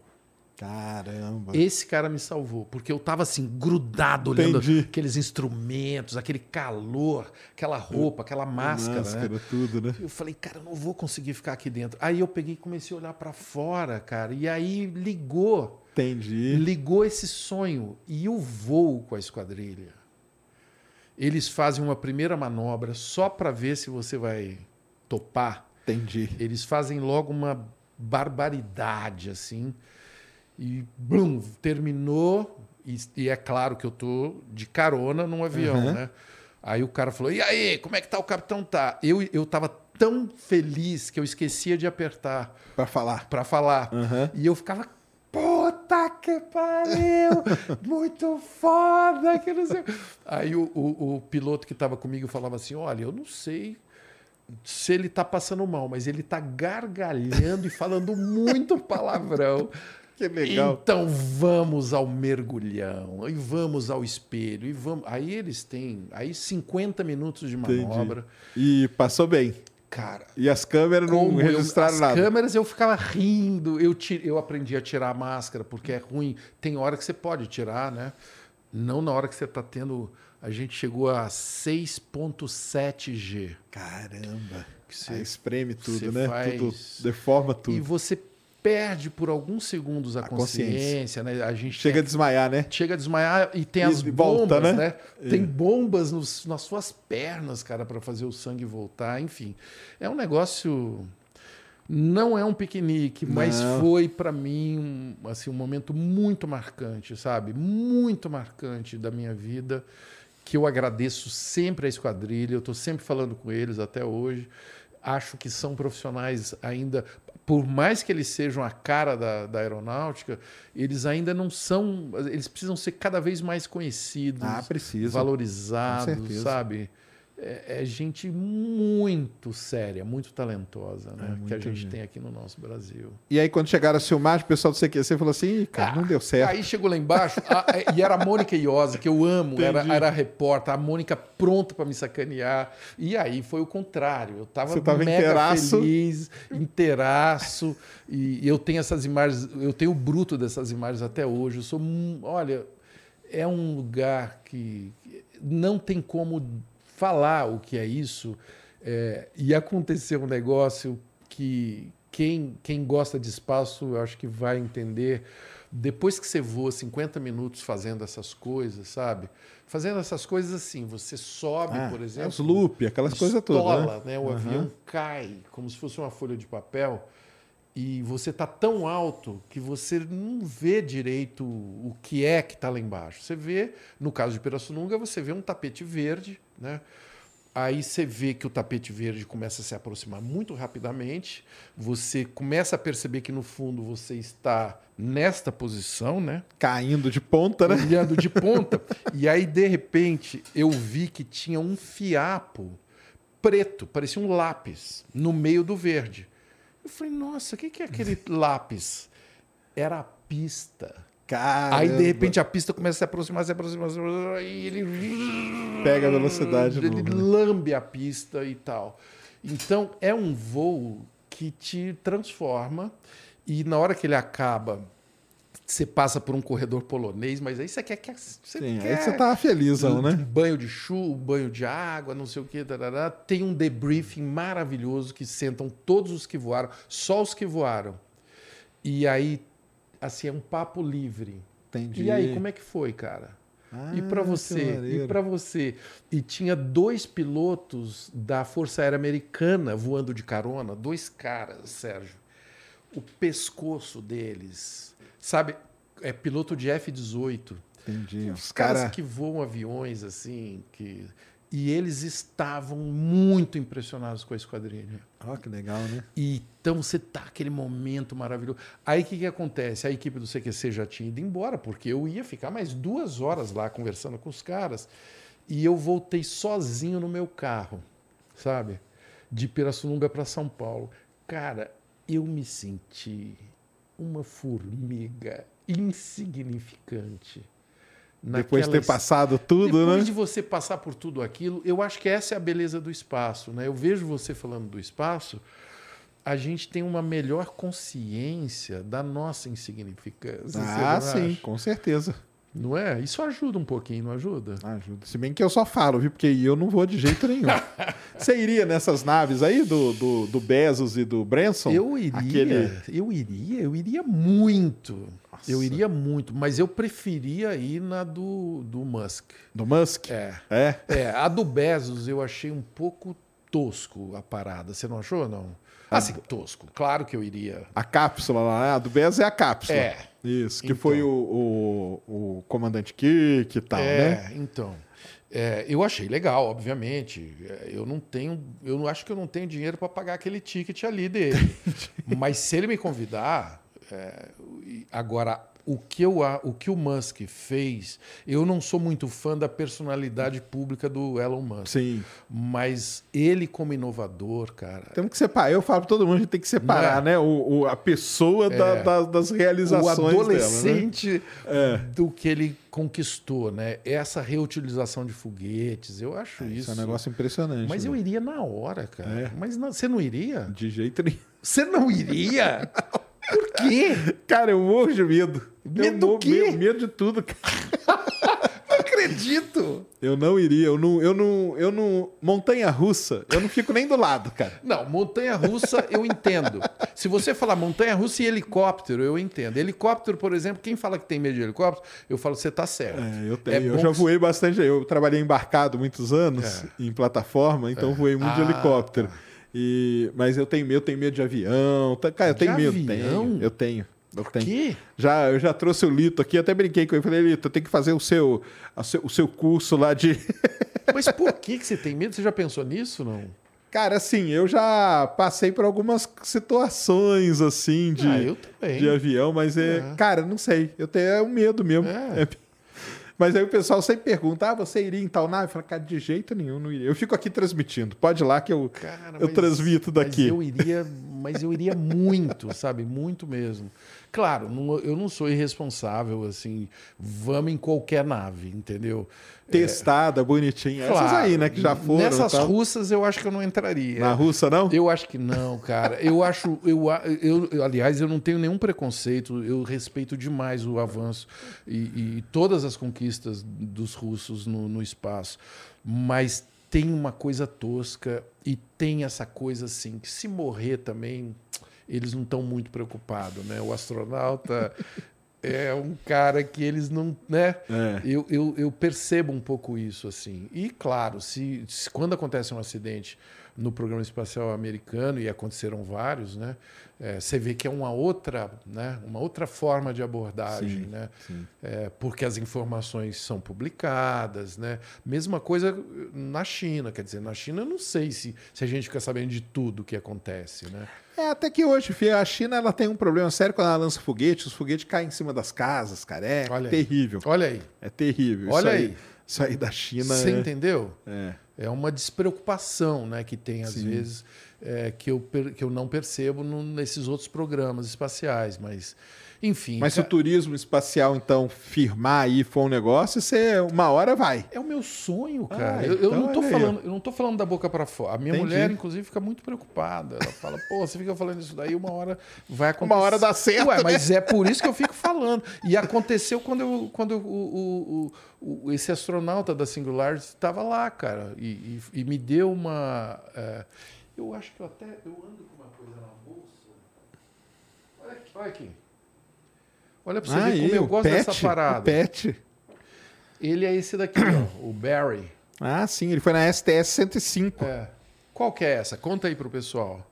Essa aqui, assim, eu não sei qual que é. O Stockrell, Forrester. E tem um Barry, russo aí com ele, você viu? E o Horowitz, né? É. Ah, é, porque aqui tem a, tem a galera que tem tava a galera lá. Que, é, tava, que lá. tava lá. É isso Eu aí. acho que são quatro ou cinco. Isso. Aí ele me deu. Esse foi um outro presentinho que ele me ah, deu. Ah, isso aí é demais. O pet da, da missão. É. é a 105, não é isso? É. Do ônibus espacial. Ele voou no ônibus espacial. É, olha aí, galera. Ó. Aí, ó. Tem que pôr, pôr numa, num casaco. Eu tô, eu, tô, eu tô reservando por um casaco especial essa daqui. Ah, aí, ó. Eu acho que vai ser o casaco da viagem. que você vai transmitir. Vou transmitir. Transmitir, você pode me chamar que eu transmito. Agora, cara, não, não me chama para ir que eu não vou. Cara, eu acho que eu vou tentar mudar essa sua ideia, não, cara. Tá, não, não, eu acho que você tem que voar, cara. Você tem que voar um King Air, você tem que voar um avião menor para você ver que os aviões, eles voam. Não, eu sei, não, eu sei, cara, eu sei de tudo que eles voam, que não tem problema, que tá, é. tá, tá, tudo bem.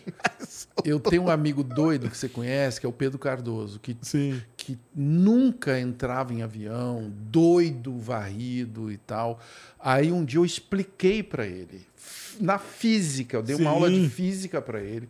Eu, ele falou, mas então o avião não está no ar, assim, solto no ar? Eu falei, não, ele está num lugar assim muito consistente chamado atmosfera e, e, que inclusive se você bater de um jeito errado você, você machuca. machuca. Ah, então ele está nadando como se fosse num líquido. Eu falei sim, é de uma certa maneira dá é. para se dizer porque a asa, a pressão, então os aviões não caem assim. Você sabe disso. Eu sei. Eu, Mas cara, não adianta você entender. Eu né? sei de tudo. Não eu sei da você física. entender racionalmente.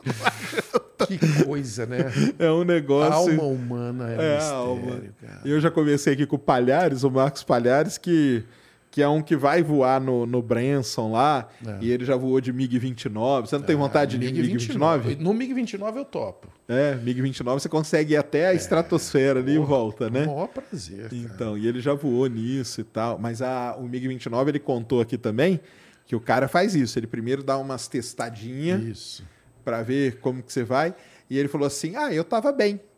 Só que o, ca... o piloto falou: Não, você não estava bem, cara. Você desmaiou durante tanto tempo. É porque você, tipo, não, desliga e liga. Não percebeu. Que você não sabe que então, você. Então, mas é o que acontece no voo da esquadrilha. Ah, então né? acontece a mesma é, coisa. Quando você tem. É, quando você pega uma força né, mais de 5G e tal. É, é, você pode perder a consciência. E Mas você volta, né? Você volta. E o piloto, isso é que eu acho fascinante. O piloto é treinado para isso. O cara sabe que ele que pode perder e ele volta e imediatamente ele já sabe onde que ele está, o que, que ele tem que fazer, né? É, ainda bem que eu não estou pilotando, não estou falando em pilotar, estou falando Sim. de querer voar, uhum. né? É, mas eu acho fascinante, cara. Eu não tenho nenhum problema de. de ah, vai ter aí, vai, dizem que vai ter uma estação espacial meio que privada Olha o pessoal vai poder ir e tudo. Ó, se tiver alguém aí assistindo e for dessa estação, precisar de um comunicador para ficar contando o que está acontecendo ah, lá. Então, você devia ter se inscrito lá com o japonês, cara. Porque o japonês, ele é. fez o Dear Moon. Não sei se chegou a saber disso. Não. Então, não tem um japonês, eu esqueci o nome do japonês, é um bilionário que ele meio que está financiando boa parte das coisas do, do, Elon Musk, porque ele comprou ah. uma viagem para dar uma volta na Lua. Hum. Só ir lá na Lua, dar uma volta e voltar. Sim. O projeto chama Dear Moon. Ah. E ele vai colocar, quer colocar dentro dessa nave, só pessoas assim, artistas, músicos e coisa. E você podia se inscrever. Se você tivesse Será se inscrito, tempo acho que não dá não mais. Dá ele... tempo. Mas é, se você tivesse se inscrito, mas eu, é sério. Com certeza você mas iria. Mas é sério. E esse astronauta, o Barry, me falou, ele me falou seriamente isso. É, já no, depois da reunião, assim, ele falou, Marcelo, você está falando sério sobre a viagem espacial? Eu falei, tô. Ele falou, deixa eu te falar uma coisa. Eu nunca achei que eu fosse conseguir. Se você quiser, você vai. Todos aqueles astronautas que vão são assim. Eles ficam ali se dedicando àquilo e de repente eles. Ah, sim. Não, é, o, o, então, hoje é até mais fácil. Hoje é, tem. Hoje tem que você não outras. precisa ser astronauta. Você pra... vai de passageiro. Você vai de passageiro, vai numa boa. Mas eu vou numa ótima. Aí, ó. Vamos lá, eu fico aqui transmitindo. Pode ficar eu, fico, eu podia ficar lá falando com você. Aí, ó. Não aí é? é show de bola. Cara, aí. Olha essa conexão, hein? Sérgio, eu vou te mostrar um negócio aqui. Você me explica o que, que é isso aqui. Essa dobradinha é boa, ia hein, ficar bom, ia ficar bom demais, ó, tá cara, vendo? ia dar um, um barulho, hein? Com certeza.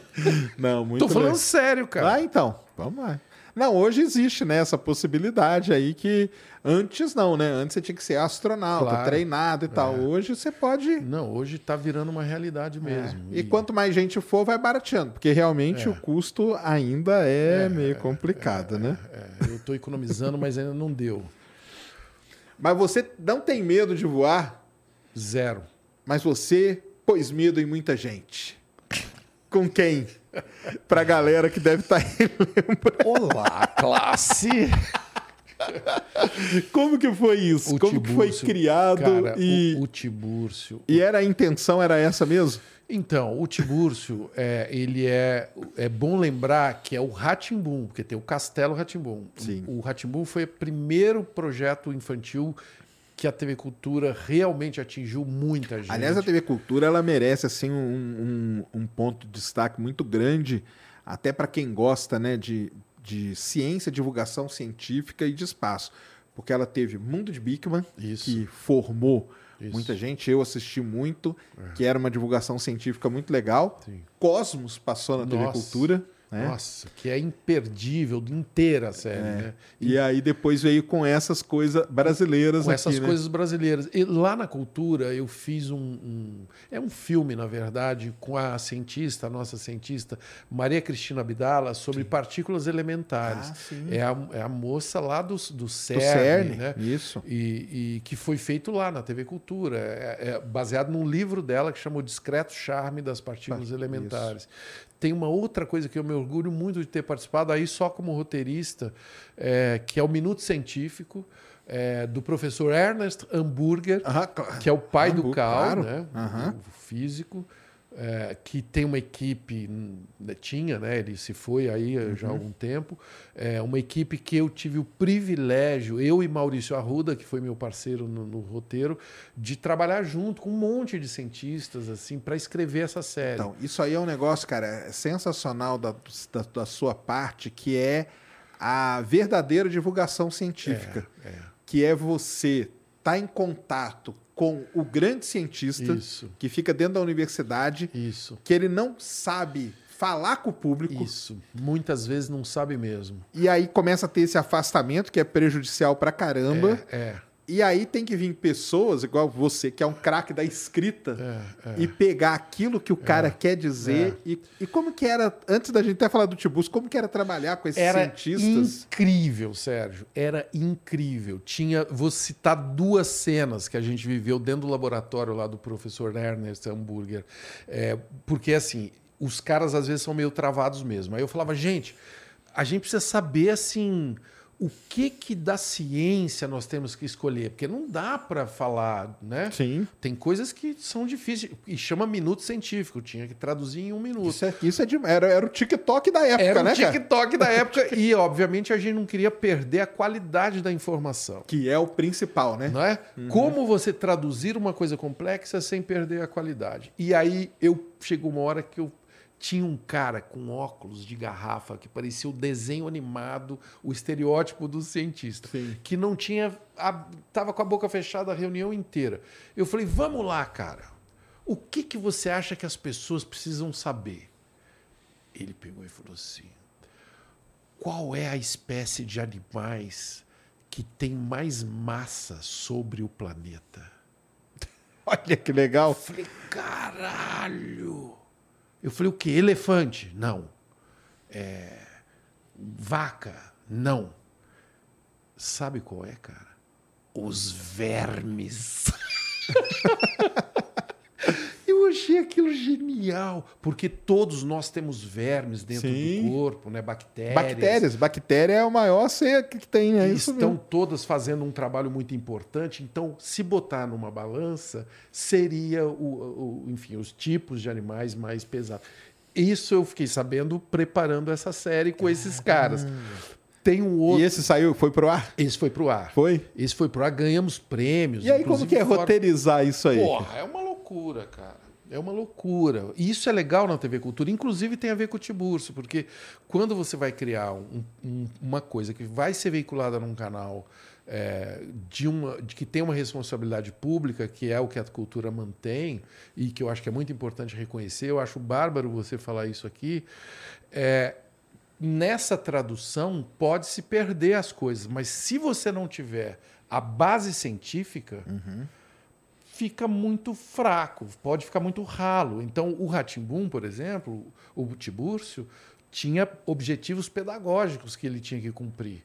O personagem. Nasceu entendeu? assim, né? Nasceu, a série inteira, inclusive. Uhum. Todos aqueles quadros do Ratimbum tinham objetivos pedagógicos.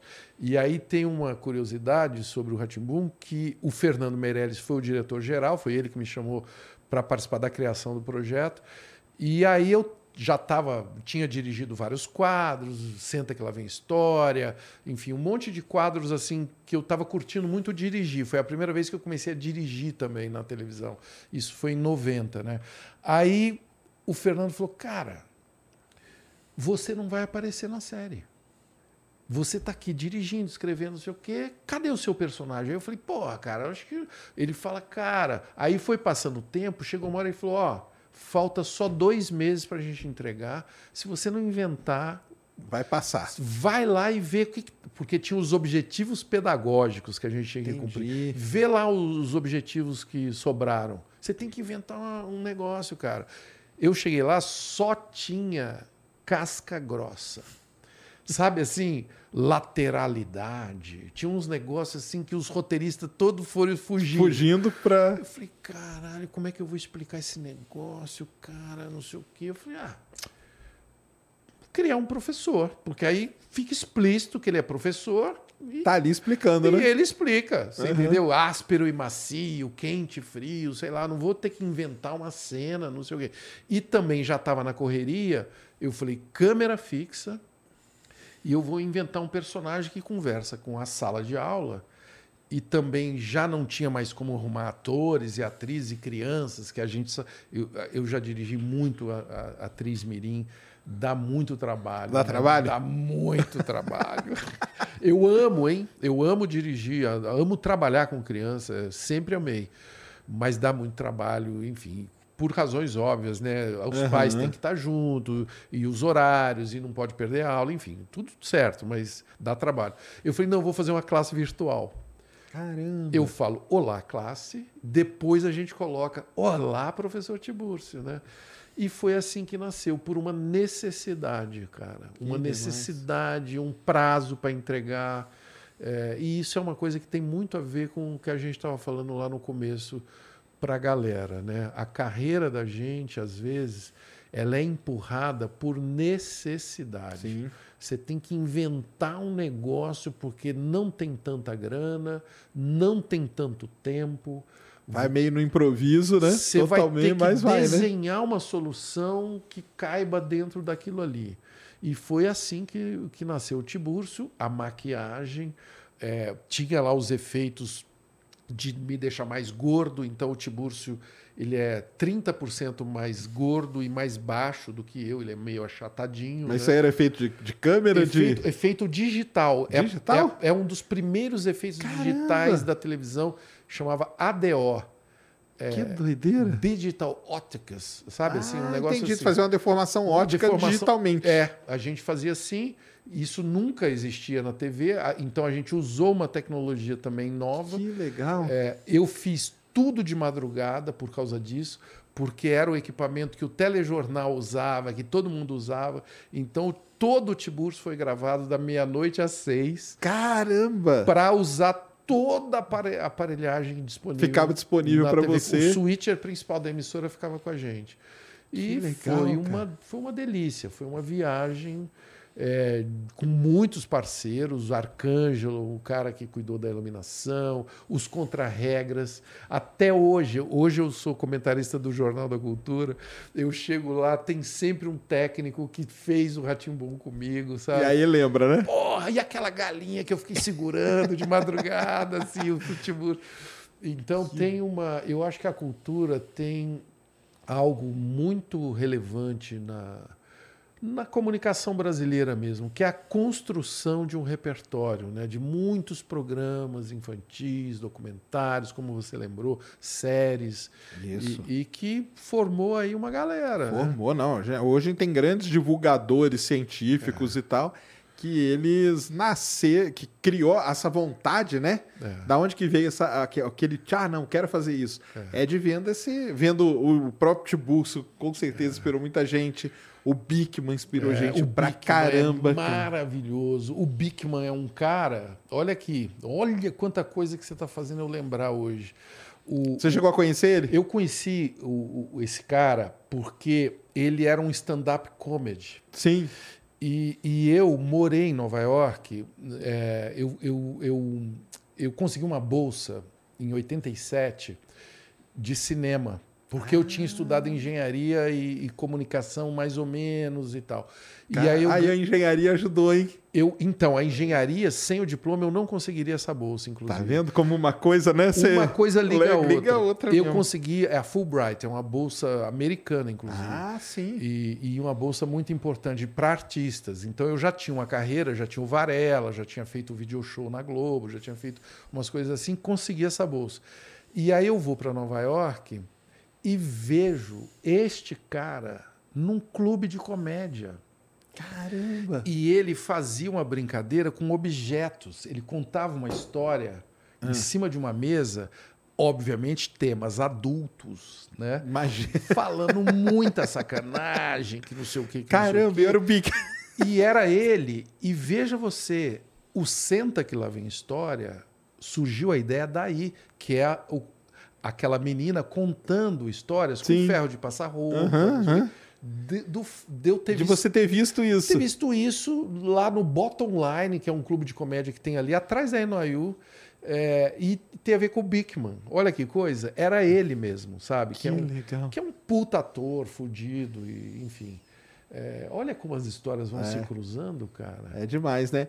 E aí vem uma coisa que queria, eu até queria é. perguntar para você, é. porque é uma eu sou divulgador científico aí, né? Tem uma Sim. galera que é dessa área hoje que a gente chama que é a divulgação científica. Sim.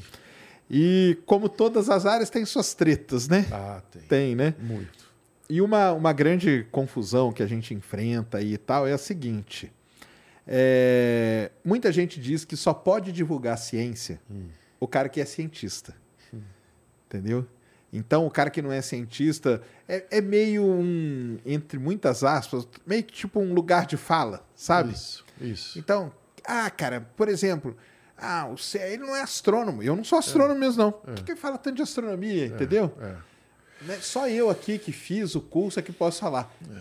Você roteirizando um, os cientistas e, e tendo o Bickman, que até, até, é um exemplo clássico que a gente usa, exato, é o Bickman, entendeu? Exato, exato. E, cara, tem divulgador científico melhor que esses? Não tem, né, cara? O, o Sérgio, a gente precisa entender que sem colaboração a gente está frito, principalmente agora, nesse mundo que nós estamos vivendo, totalmente conectado. Uhum. Então, quando há ouvir, quando um lado ouve o outro e trabalha junto, cara, é, um, é uma briga boba essa. Sim. Os cientistas que ficarem brigando por essa reserva de mercado vão ficar que nem a reserva de mercado da tecnologia. É isso mesmo. Você é um super divulgador científico. Todo cientista que respeita o espaço, o conhecimento espacial, de tudo que você faz, tem que, porra, não só te aplaudir, mas colaborar com você, procurar trabalhar junto e tal, porque é assim que as coisas funcionam, entendeu? E eu não conheço nenhum cientista que eu respeite que tenha essa postura inflexível. Eu citei aqui o professor Ernest Hamburger, que é assim, Sim. o cientista brasileiro que nos convidou para fazer essa série. E, e, nós fizemos com o maior respeito a eles todos, inclusive muitos roteiros eles gongaram. Olha, esse daqui. Entendi. Muito criativo, mas vocês deram uma roubadinha aqui. Entendi. E Olha aí a só. gente fez a versão 2, 3, 4, 5, 6 e não conseguimos traduzir o conceito, aí partimos para outro, entendeu? Ah, no Ratimbum também, aconteceu muito isso entendeu? Muito, muito, muito. No O Ratimbum ele tinha uma consultoria então enorme, pedagógica e científica enorme, por trás. Enorme, enorme, enorme. O Castelo também. O Castelo Ratimbum, a TV Cultura trabalha com esse rigor, entendeu? No Castelo, eu vou te dar um exemplo. É, um objetivo, é, a gente chamava né, os objetivos pedagógicos. Né? Um objetivo pedagógico que nenhum quadro do Castelo tinha conseguido traduzir era relatividade. É. Cara, e, é. e o movimento, relatividade no movimento, tal, não sei o quê. Eu falei, bom, relatividade, aquela raiz, eu não vou me atrever a traduzir. Apesar que na Poli a gente estuda isso e tal, é, não seria por isso. Mas o movimento eu quero tentar. A consultora pedagógica falou: não, não, você não. Eu acho que é melhor não. Eu falei: você deixa eu escrever um roteiro e te apresentar? Isso, foi, isso está na, no YouTube. É, o Telekid, né, o personagem uhum. que eu faço Porque Sim Não é Resposta. Sim. É, a pergunta é: por que, que quando eu estou num trem, parece que as árvores estão correndo? Essa é a pergunta. Ah, e olha que legal. Aí, porra, como era um, um bonequinho que eu pulava de uma janelinha para outra tal, eu pulava para a janela do trem uhum. e via as árvores ali. Né? Saía do eu trem. Eu saía, as árvores estavam tá paradas. paradas puta, foi aprovado esse roteiro de relatividade, cara. Olha que legal. No para criança, né? Porra, que porra dá um prazer Sim. que não é meu, é de ter feito isso junto com um consultor científico, você entendeu? Eu acho que tem que ser por aí, você não acha? Não, eu acho que é totalmente por aí, junto, cara. Junto, cara. É totalmente por aí. E, e, e, e acho, e aí eu vou me atrever a falar um pouco mais disso, que é assim, quando não existe humor Sim. Numa relação, tudo azeda. Tá? Tudo azeda. Na equipe do, do professor Hamburger, é uma pena que eu não vou lembrar o nome dele, porque era o astrônomo hum. que tinha da equipe. É, a gente tem um negócio de astronomia lindo lá, que eu, enfim, tá no YouTube também. Eu mando o link, depois você mostra aqui para galera. É, esse astrônomo, que infelizmente eu não, não. Isso faz muito tempo, né? É, eu tive uma relação, eu e o Maurício Arruda, com quem eu escrevi esses roteiros, e o Cal Hamburger, que dirigiu a série, uhum. a gente teve uma relação muito legal, sabe? Porque, pô, um astrônomo, cara, para ficar te ouvindo ali, você só vai fazer um minuto e vai para a televisão, ele não está interessado nisso, porque ele tem, ele tem uma pesquisa Sim, rolando, é você isso, entendeu? Né? Aí esse cara um dia ele me deu um tempo a mais e eu falei: escuta, me fala uma coisa que eu queria usar de alguma maneira nessa série. Você fica assim olhando para o céu, ai, ai. você fica assim às vezes na madrugada, assim olhando, viajando nas estrelas. E eu estava pronto para ele me falar sim. Eu, uh, e eu, aí? Eu aí lá... veio a sua frustração. Ele virou para mim e falou assim: Ó, oh, garoto, eu vou te contar um segredo. Astrônomo só olha para o céu quando ele sai lá fora do observatório para mijar. É isso ele mesmo. tá cara. mijando, aí ele dá uma olhada. O resto a gente está estudando telas, matemáticas, ra- não é? Radiações, né? Infravermelho. Essa aí foi minha frustração com a não astronomia, é, cara. Não é uma loucura? Eu vim para São Paulo para fazer astronomia. Ah, E aí, eu conto essa história aqui várias vezes. ah, Eu, eu, fiz, eu fiz geofísica porque depois eu ia fazer astronomia. é, E ia ter um eclipse da Lua. é. Eu cheguei para três astrônomos ali no IAG e falei: e aí, onde que nós vamos ver o eclipse hoje? Os caras olharam para mim e falaram assim: que eclipse? aí é aquela frustração, cara. Aí eu falei, cara, tô no lugar errado, cara. Eu Não é isso que eu não, quero Não é ser. isso, cara. Não é isso, Olha entendeu? aí. E é, é mais ou menos É o seu, você esperando que isso, o cara vai falar, não, eu subo na montanha, Cara, eu subo na paro, montanha, eu fico lá. Aí eu vejo um, um- um asteroide, sabe? Que é o que eu faço. Sim, É, eu, eu também, eu tenho, eu sou do, sou do mato, né? Eu nasci no, no interior, eu, eu tenho uma região que eu amo, que é a fronteira de São Paulo com Minas, ali na, na Serra da Mantiqueira. Ah, e, e- região. e eu tenho uma casinha por lá já faz mais de 20 anos. Cara, eu fico, não tinha eletricidade até cinco anos atrás. aí era um céu, hein? Cara, é um lugar que você fica assim, cara, eu não consigo dormir lá. Apesar que é o melhor lugar do mundo para dormir, mas é que eu fico muito excitado. É como se eu estivesse em Nova York, você entendeu? Você tá numa cidade que tem um monte de coisa para fazer. Você tá aquele céu ali, você não quer perder, Tanta né? coisa acontecendo, cara. Sem falar que aviões passando lá de madrugada, a coisa mais linda, assim, porque você vê, né? Uhum. É muito claro, o, o céu é muito. Você vê muitos satélites, né? Você vê agora esses que parecem uma minhoquinha. Starlink, chegou a ver lá? Starlink, muito. Ah, é? é, dependendo, né? Porque Sim, eles é num período você não é consegue isso, ver. Isso mas mesmo. consigo. Eu, às vezes, eu não, infelizmente, eu preciso te pedir umas dicas, porque eu, eu não tenho muita paciência para estudar quando que vai passar. Ah, tem eu, aplicativo Eu já hoje. baixei esses aplicativos. Eu tenho telescópio. Olha que é, legal. mas não sou um grande usuário. Eu, eu, eu, eu amo, simplesmente, você entendeu? Você gosta de ficar contemplando ali. Eu gosto de contemplar. É claro, quando vai um amigo meu que é mais hábil no posicionamento, porque se você tem um telescópio e também Não sabe a posição, é. você, Você, não, não vai ver, né? É isso mesmo. Aí quando eu tenho uns amigos queridos que vão lá e a gente fica passeando nos anéis de Saturno, é, eu fiz cursos. é, No Ibirapuera ali? eu fiz no Ibirapuera. No EMA ali, né? Na Mas escola- no Raiz, eu fiz em, Na EMA, na EMA. Década de 70, 80 eu fiz esses cursos lá. Na Escola Municipal de Na, Astrofísica. naquele ali. lugar maravilhoso. E aí algumas constelações, algumas estrelas eu conheço, enfim, eu sei a época do ano de enxergar, Legal. poucas, eu não conheço quase nada. Eu, eu me sinto, inclusive, ridículo falando isso na Não, sua mas é, frente. não, mas é demais isso Mas aí. conheço coisas assim que eu pelo menos me guio no céu, assim, sei achar o sul verdadeiro, sei achar algumas coisas que são importantes, mas é, eu não é, é puro é pura paixão mesmo pelo Uhum.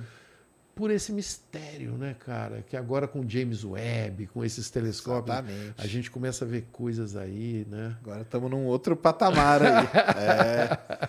Mas essa frustração aí é, é- é um negócio que, que marca. Só que no meu caso, É. especificamente, era que eu era imaturo mesmo, né? Era muito jovem, né? É. E tinha que saber, né, cara? Não, os astrônomos hoje, não, o cara não vai mais. Não vai. Mas é, é, é assim, né? Quando você tá esperando eu uma fiquei coisa. muito né? frustrado quando o cara falou que só olhava pro céu quando ele ia fazer xixi, sabe? Eu falei, porra, cara, você não é astrônomo? Ele falou, sim, eu estudo os astros, né? Eu não sou, assim, um, É, um babão pelos astros e tal. E fez roteiro com ele? Fez. Fizemos, fizemos um dos mais legais, inclusive. é, sobre distância, que é lindo, né? Falar de Ah, que demais. distância, de gravidade.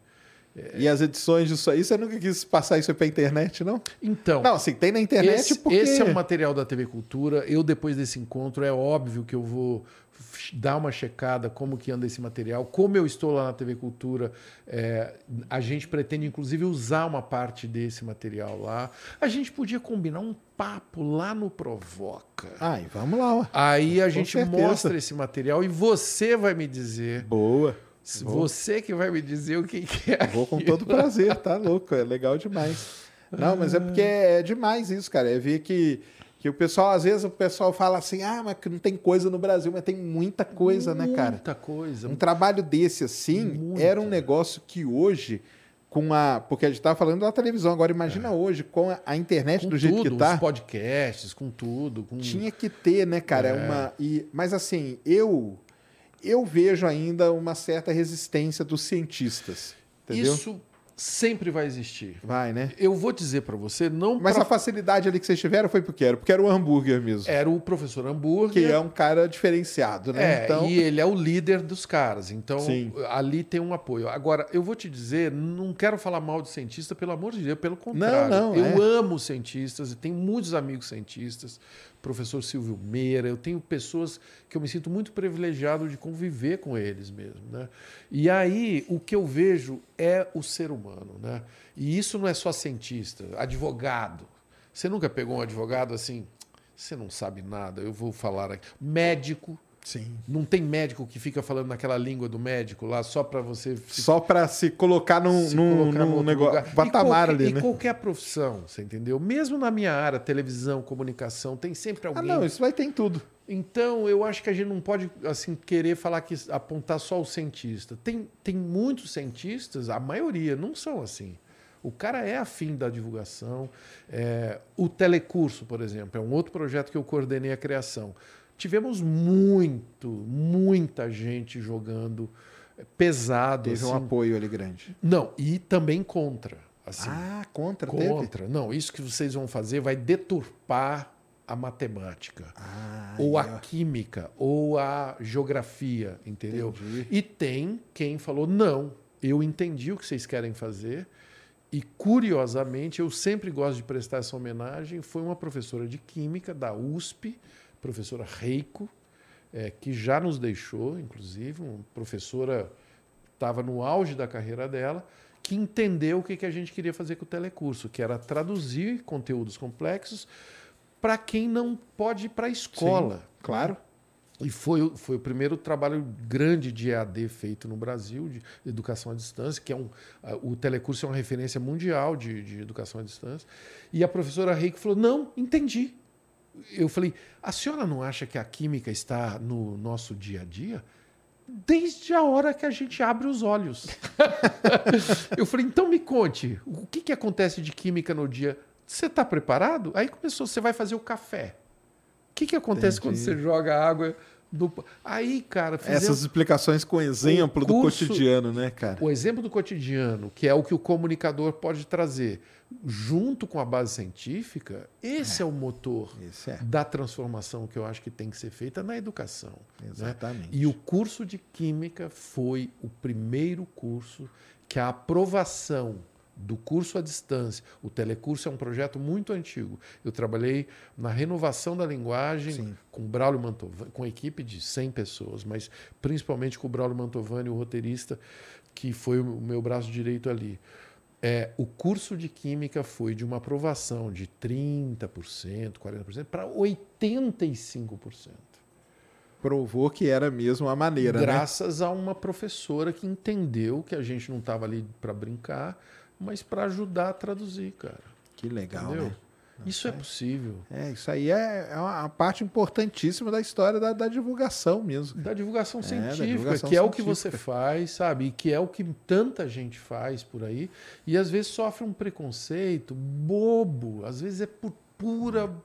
Sei lá, eu não sei se é implicância, se é vaidade. É, e acho que, inclusive, Talvez uma coisa legal é você trazer cada vez como você faz. É, é o que eu tento, é trazer isso mesmo. cada vez mais, mais cientistas. É, eu acho que uma. Assim, a pandemia foi um negócio horrível, terrível, tal. Mas uma coisa que pode deixar um legado é o cientista perceber que se ele não descer dali e se aproximar do público, se ele não sabe, ele procurar alguém que saiba fazer Trabalhar esse meio de junto. campo, exatamente. Trabalhar junto. Né? Eu acho que isso ele já está, igual todo mundo sabe, nós vamos ter outra pandemia. Isso. Então a gente tem que estar preparado claro. com todo, tudo que a gente já sabe, além da comunicação, porque a claro. comunicação é super importante. Claro. A professora Maria Cristina Abdala, que eu citei agora há pouco, é uma das nossas mais brilhantes cientistas do mundo, não é só do Brasil. Ela trabalhou lá no, no, no, acelerador de partículas da é. Suíça com a França ali na divisa. No CERN, tal. Isso. É, ela é uma sumidade no, quando se fala de partículas elementares. Ela estuda o micro e o macro, né? É bonito, Sim. né? Você fala aqui do universo, ela estuda aquele universo micro, micro que também tentar, se confunde sim, exatamente. Né, com, com, o macro. E quando ela fala de, de, por exemplo, quando ela fala lá na TV Cultura, a gente ia almoçar na, durante as filmagens ela não para um minuto, porque ela é entusiasmada. E no, no refeitório, às vezes, os técnicos vinham chegando. Para ouvir ela. Porque ela virava e falava assim: esse negócio aí de atravessar parede, vocês acham que um dia vai acontecer? Ah, Aí, que legal. Porque isso é uma coisa lá dos Jetsons, do não sei o quê, não sei o quê. Ah, eu acho que isso não vai acontecer. Ela fala, já está acontecendo. Aí ela pegava o celular e falava: o que, que é isso aqui? O seu dedo não está atravessando uma parede? É, está atravessando um vidro, né? E... Aí ela explicava como, como que ele que estava atravessando. Né? Cara, aí sim. Que privilégio, né? É. Ter a visão de um cientista para explicar o que está acontecendo aqui agora, inclusive. Né? Exato. Né? Uhum. Ali, vou dar um spoiler. Vou dar um spoiler. Terça que vem, no Provoca, na TV Cultura, eu vou entrevistar um cientista brasileiro que eu acho que é pouco conhecido aqui, que simplesmente é o cara que desenvolveu a compressão de vídeo. Isso que nós estamos usando aqui. Só é possível graças à compressão. graças exatamente. a esse cara chamado Rico Malvar. Hum. 25 anos que ele está nos Estados Unidos, na Microsoft. E ele é o meu entrevistado de terça-feira. Olha cara. que demais. Agora, olha só que legal. Olha aí. Esse cara explicando compressão de vídeo, porra. É tudo, tudo a ver com tudo, e né? E ele não tem medo. Ô Rico, será que os caras que estão nos assistindo agora, você consegue contar um pouquinho para eles assim, o que está acontecendo? Né? Tô aqui, inclusive a, entrevista foi remota porque infelizmente ele estava com a viagem planejada para vir para o Brasil, aí teve toda essa confusão e ele teve que ficar lá no, na sede da Microsoft nos Estados Unidos. E aí ele, ele, ele entrou, tá lindo, aliás, no cenário novo, o lugar onde ele entra e tudo mais. Ele explicou o que estava acontecendo ali, quando eu estava conversando com Entendi. ele. A velocidade e os pacotes e o delay que é comparado é. com o delay que a gente estava falando antes da exato, Lua. Exato. Cara. E a gente fica nervoso, né? Imagina na época da lua, né? Não, é... Coisa, é. Você não fica nervoso, Sérgio? Não, eu não. Você eu, faz eu, isso como se estivesse andando de bicicleta. né? Mas eu, é. eu acho legal demais. Eu não estou aqui para jogar confete, porque você tem um público que sabe do seu valor. Mas eu acho que os divulgadores científicos do Brasil, eles precisam ser reconhecidos, valorizados e principalmente abraçados pela comunidade científica. É. Porque o Brasil é um país desigual. É um país que tem moleques neste momento, lá no meio da Amazônia, loucos para participar disso e estão participando, inclusive. Eu conheço vários moleques das comunidades ribeirinhas totalmente conectados, produzindo coisas lindas, não só na Amazônia, no Brasil uhum. inteiro. Então, divulgação científica no Brasil é saneamento básico. É. Né? Não, tem que ser. Tem que não ser é? considerado assim em vários lugares, né? Tem que ser, tem em que todos ser. os lugares. É, eu acho que agora nós vamos. Vai, vai mudar um pouco, viu? É. Eu, eu espero que sim. E até mesmo oficialmente falando, hoje o nosso querido Lattes, né, que é o que, que rege a nossa vida aí de é. pesquisador, é. ele já dá pontuação se você faz trabalho de divulgação, entendeu? E já tem alguns cursos que têm matérias ligadas à divulgação. É. Tem, tem universidades que você tem que fazer esse trabalho, porque nos Estados Unidos isso aí é meio que obrigatório, né? É, é, é. então aqui ainda não, mas já já está começando. Isso vai ajudar. E vai ajudar o cientista também até a, a mudar porque a minha, a, minha, a minha pira é com a linguagem. Sim. Entendeu? É a Sim. linguagem é o que pega. Quando você consegue, por isso que é importante ter um cara tipo igual você, um baita de um roteirista, é. porque o, o, roteiro nada mais é que a, é. tradução, né? É, é. É a tradução. É, é o guia que vai fazer com que você não seja leviano né, na hora de veicular aquela, aquele conhecimento. É saber o que, que você pode tirar, o que, que você tem que. o que, que é importante deixar. Mas, né? ao mesmo tempo, é o cara, o comunicador é o cara que faz a conexão com, com quem está do outro lado. Se não for feita essa conexão, se você é. quiser escrever naquela linguagem lá que ninguém entende, vai ficar lá no banco. Aliás, está cheio de banco aí, de tese e tudo mais, uhum. que né, não tem, não são muito consultados e tal. E tem funções diferentes também. Né? Sim, Uma sim. coisa é a, o, a literatura científica e, e, a conversa entre. Não, que é uma divulgação também, é você divulgar para os pares, né? Exato. Eu sempre falo isso, você divulgar para o par, você está fazendo uma divulgação. E está trabalhando, aquilo sim. ali você vai. Né, coisa, é assim, importante. Essa é a maravilha da ciência, né? Que é a dúvida, né? Todo mundo atrás de encontrar o que ainda não foi encontrado. Né? É maravilhoso. Cientista, eu acho o cientista, sempre respeitei demais. Agora, a divulgação mais ampla ela é fundamental até para valorizar o, o, Sim. o cara. Para saber, que... né, o que, o que, que você está usando aí, ou igual falou, não, o celular aí você usa coisa básica aqui. Qual é a importância desse cara para a gente não viver num país onde a ciência começa a ser depredada, como foi agora recentemente? É. Assim, a gente não pode fazer isso porque é uma irresponsabilidade, porque são anos e anos de pesquisa que você pode perder, que você pode, né, jogar para o ralo, a gente não pode se dar esse luxo. A gente é um país muito pobre e muito desigual, principalmente desigual. Né? Exatamente, né? não é isso mesmo. É, vamos ver, tomara que, que dê uma melhorada, né? Tomara que dê. Não, mas você foi muito importante nesse papo da divulgação aí. Esses trabalhos todos aí que você fez foi demais. Um outro cara que marcou meu foi o Varela, né? O Varela foi marcante, esse né? Esse foi. Esse, esse foi principalmente porque foi o primeiro, né? Que é onde você tá com medo, o que, que você vai Entendi. fazer, vai dar certo, não vai. E isso você meteu numas enrascadas, né? Meti numas enrascadinhas. e dava medo isso, não? Dava. Sempre, é? O medo está sempre presente. Entendi. É bom a gente falar de medo, porque o medo significa... Eu gosto muito de falar isso para molecada. Que alguma coisa importante pode acontecer. Entendi. Quando você se aproxima de um abismo, quando você se aproxima do seu amor, quando você conhece alguém que você fala, ih, hoje, hoje rodou, hoje eu me apaixonei. Você fica com medo, não fica? Sim. Eu... Quando você tem que tomar uma decisão na carreira, quando você tem que tomar uma decisão profissional, é, enfim, medo você tem que conviver com ele. Por isso que você vai ter que voar de avião, você vai ter. não, voar eu vou, não o, tem outro jeito. O medo é uma coisa que você tem que conviver com ele, procurando não negar que ele existe e encarar o medo. Encarar o medo como que se encara o medo? Com coragem que vem de coração. Você precisa ter muito coração, cara. Você precisa botar o seu coração na reta, entendeu? Uhum.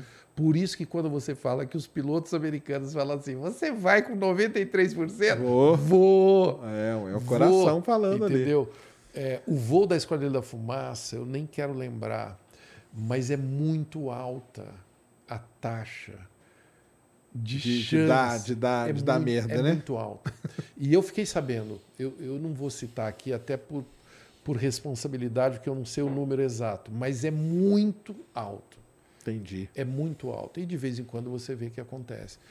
Os caras são ultra. É que eles vão ao limite, né? Os caras são ultra competentes, ultra competentes. Só que eles estão usando uma máquina no limite, eles estão às vezes submetidos a condições meteorológicas, entendeu? Então tem várias questões aí. Raramente acontece falha humana nesse nível uhum. de técnica que nós estamos falando aqui de aviação, uhum. tá? Muito, muito, muito raro mesmo. Mas acontece. Então, hoje, por exemplo, é, eu não sei se eu voaria de novo. Entendi. Eu sou um senhor, né? Três filhos ainda. Né? Mas para o espaço ainda vai. Para o espaço eu vou. Ah, o, o no... Para o espaço eu até negociaria. O que foi? Com 90 e poucos anos, 92, foi, né? Então. Foi, foi, foi. Tem uma galera me convidando muito, porque, por exemplo, eu já saltei de asa delta, e, enfim, eu gosto mesmo do, do negócio. Mas não saltei de paraquedas, olha que loucura. E, e a minha cunhada é campeã mundial Caramba! Mundial, só isso. Assim, Só ela é, isso, é recordista mundial, inclusive na China, com uma equipe chinesa. Número de mulheres que saltaram Entendi. em um determinado ano. Aliás, ela está preparando o recorde sul-americano, é, que vai acontecer em novembro. Elas estão treinando em Sorocaba, Olha. em Piracicaba, desculpa, no- no- no- ali no aeroporto de Piracicaba. Essas garotas você devia trazer aqui, porque Ai, elas são, elas, elas estão treinando, é muito sofisticado esse treinamento. Meninas de vários lugares do Brasil, é, por um recorde mundial. Entendi. E, e tá lá, recorde, recorde sul-americano feminino, arroba, é, no Instagram. Instagram? É, Então recorde sul-americano feminino. Cara, é incrível, é incrível a técnica dessa, dessa galera. E, e aí agora elas querem que eu salte. É, eu não tenho problema de saltar, mas eu já fraturei os calcanhos. Então, Na- lá no pouso ali. no pouso, eu não, o meu trem de pouso não é bom. Entendi. Mas agora a minha queridíssima cunhadinha, a Bia, a Beatriz Ono, ela, ela me apresentou um gênio que salta assim com tetraplégico, sabe? Ah, tá. Um, um- um desses saltadores que é, que inclusive é um dos treinadores da equipe dela lá. E aí você conseguiria. Não, e não ia agora ter impacto. eu não tenho mais desculpa. Entendi. né? Eu tenho um cara que garante que não, ele vai cuidar do- da chegada e é muito suave mesmo. Então esse é o meu próximo, o meu próximo, desa- objetivo Olha, que legal. ó. é saltar com eles lá. Vou fazer isso. Ah, tem que fazer mesmo. Vou fazer, cara. A gente tem que encarar o, o medo, eu acho, com responsabilidade sempre, inclusive. É, a Bia, essa menina, ela tem um filho que também é outro. Começou a, a saltar de paraquedas com 12 anos. Caramba. E começou a saltar solo com 15. Caramba. E hoje é instrutor. Hoje ele tem 20. É instrutor top. Entendi. O Ale, o Ale Ono. E, e ficou na Austrália um tempão lá treinando gente e tal. Eu estou citando esses exemplos só para dizer assim, cara, quando você se dedica Sim. a uma técnica e respeita os limites e busca ajuda quando você não sabe, né, para encarar esses medos, essas as coisas rolam, as chances são muito boas, né? Com certeza. Rola sim. Porque lá você tinha medo no começo. Era, era a primeira coisa que você foi fazer. Muito medo, muito medo, porque eu não. O nosso grupo, aí tem um negócio muito engraçado. É, a gente gostava muito de fazer câmera, editar, é, botar trilha sonora, mas Por gente, trás ali. a gente não gostava de aparecer. Ah, entendi. Olha, olha que loucura. Que coisa, né? A gente não curtia. E aí a gente ia se revezando, se revezando, se revezando. Aí um dia que eu estava na frente, eu, muito tímido, eu comecei a fazer um. falar de um outro jeito.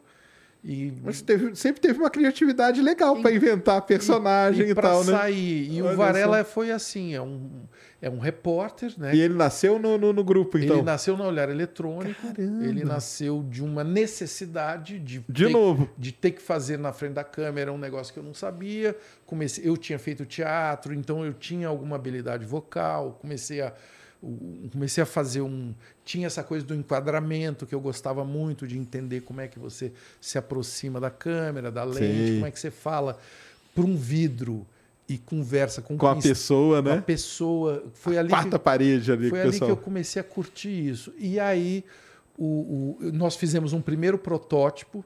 é, e aí tem uma história até muito divertida, porque a gente estava em Santos para gravar o show do Itamar Assunção à noite, na cadeia velha, que ele ia fazer um show lá.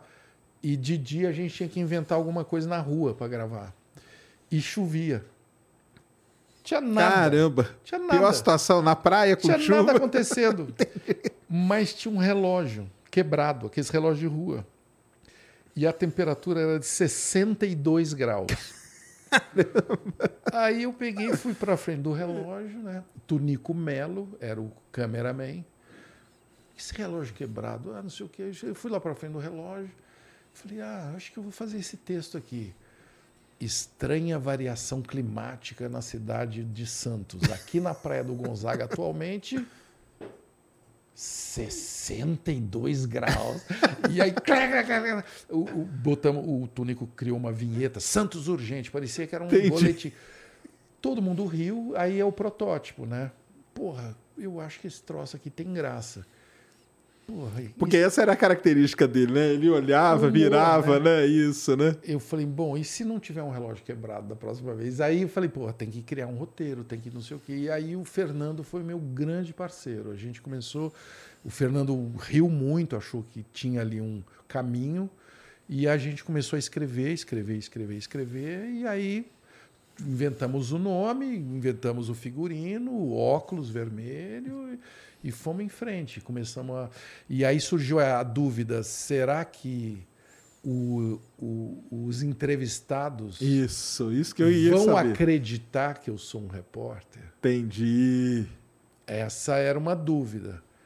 E, e a primeira vez que alguém falou para mim que eu fiquei morrendo de medo de me aproximar dele, eu não sei se você pegou essa época lá no campus da USP, tinha um circo que eles hum. botavam ali na Praça do Relógio. Praça do Relógio. Que fazia show, que tinha um palco e tal. Isso rolava muito ali o, o, e tal. E tinha um show do Moraes Moreira. E a gente foi para a coletiva do Moraes Moreira. E, e, eu vestido de Varela. Eu nunca tinha entrevistado ninguém de carne e osso, né? Ficava só gravando. Entendi, vocês gravavam essas, gra... esses a gente quadros. gravava quadros de ficção que era assim, eu falando da economia, então eu Entendi. ia para a Avenida Paulista e tinha um terreno cheio de bananeira, eu calculava quanto que custava cada banana. Que estava ali, é, entendi. Dividia pelo terreno, esse tipo de coisa. E aí o dia que eu encontrei o Moraes Moreira lá nessa coletiva, eu falei, cara, eu não vou conseguir. Aí eu falei, não, vamos lá, vamos lá, não sei o quê. Aí acabou a coletiva, os repórteres já estavam indo embora, não sei o quê. O Moraes olhou para nossa cara e falou, e aí? Eu falei, ah, Moraes, você pode me dar uma entrevista exclusiva? Ele falou: Qual é seu nome? Hum. Eu falei: Ernesto Varela. claro, aí entendi. Falei: Caralho, se o Moraes topou. Qualquer um pode, né? Vamos Teoricamente. Lá. Vamos falar com o Paulo Maluf agora. Essa, essa é histórica, né? Caramba, cara. E o, o Moraes topou numa boa, deu topou entrevista? Topou numa boa, topou, inclusive a gente fez uma travessura, fingindo que ele não queria me dar entrevista. Entendi. Inventamos ali na hora certo. até, foi super colaborativo. Tal. Que maneiro. E, e me deu aí que tá. O medo se transformou em coragem e o resultado me indicou que, porra, cara, continua fazendo essa, essa porra aí que tá. Mas isso aí era na, era na TV já. Isso era já na Gazeta. Na Gazeta. É. Tá. E, e isso é incrível, porque aí a Gazeta era um canal muito pequeno, na época, muito menor do que é hoje, inclusive. É, atingia realmente alguns bairros só da cidade de São Paulo. E aí, quando você chegava, se apresentar, o pessoal falava, ah, mas de qual TV você é? Você falava o quê? Gazeta. TV Gazeta. Não, falava tudo. Eu sou da Gazeta, Ernesto Varela. E aí começou a fazer barulho, porque as entrevistas eram esquisitas, digamos assim. E aí estava rolando as diretas já, Sim. e estava rolando, enfim, a política brasileira, né? A gente saindo de uma ditadura e tal, o Varela fazendo umas perguntas lá meio cabeludas.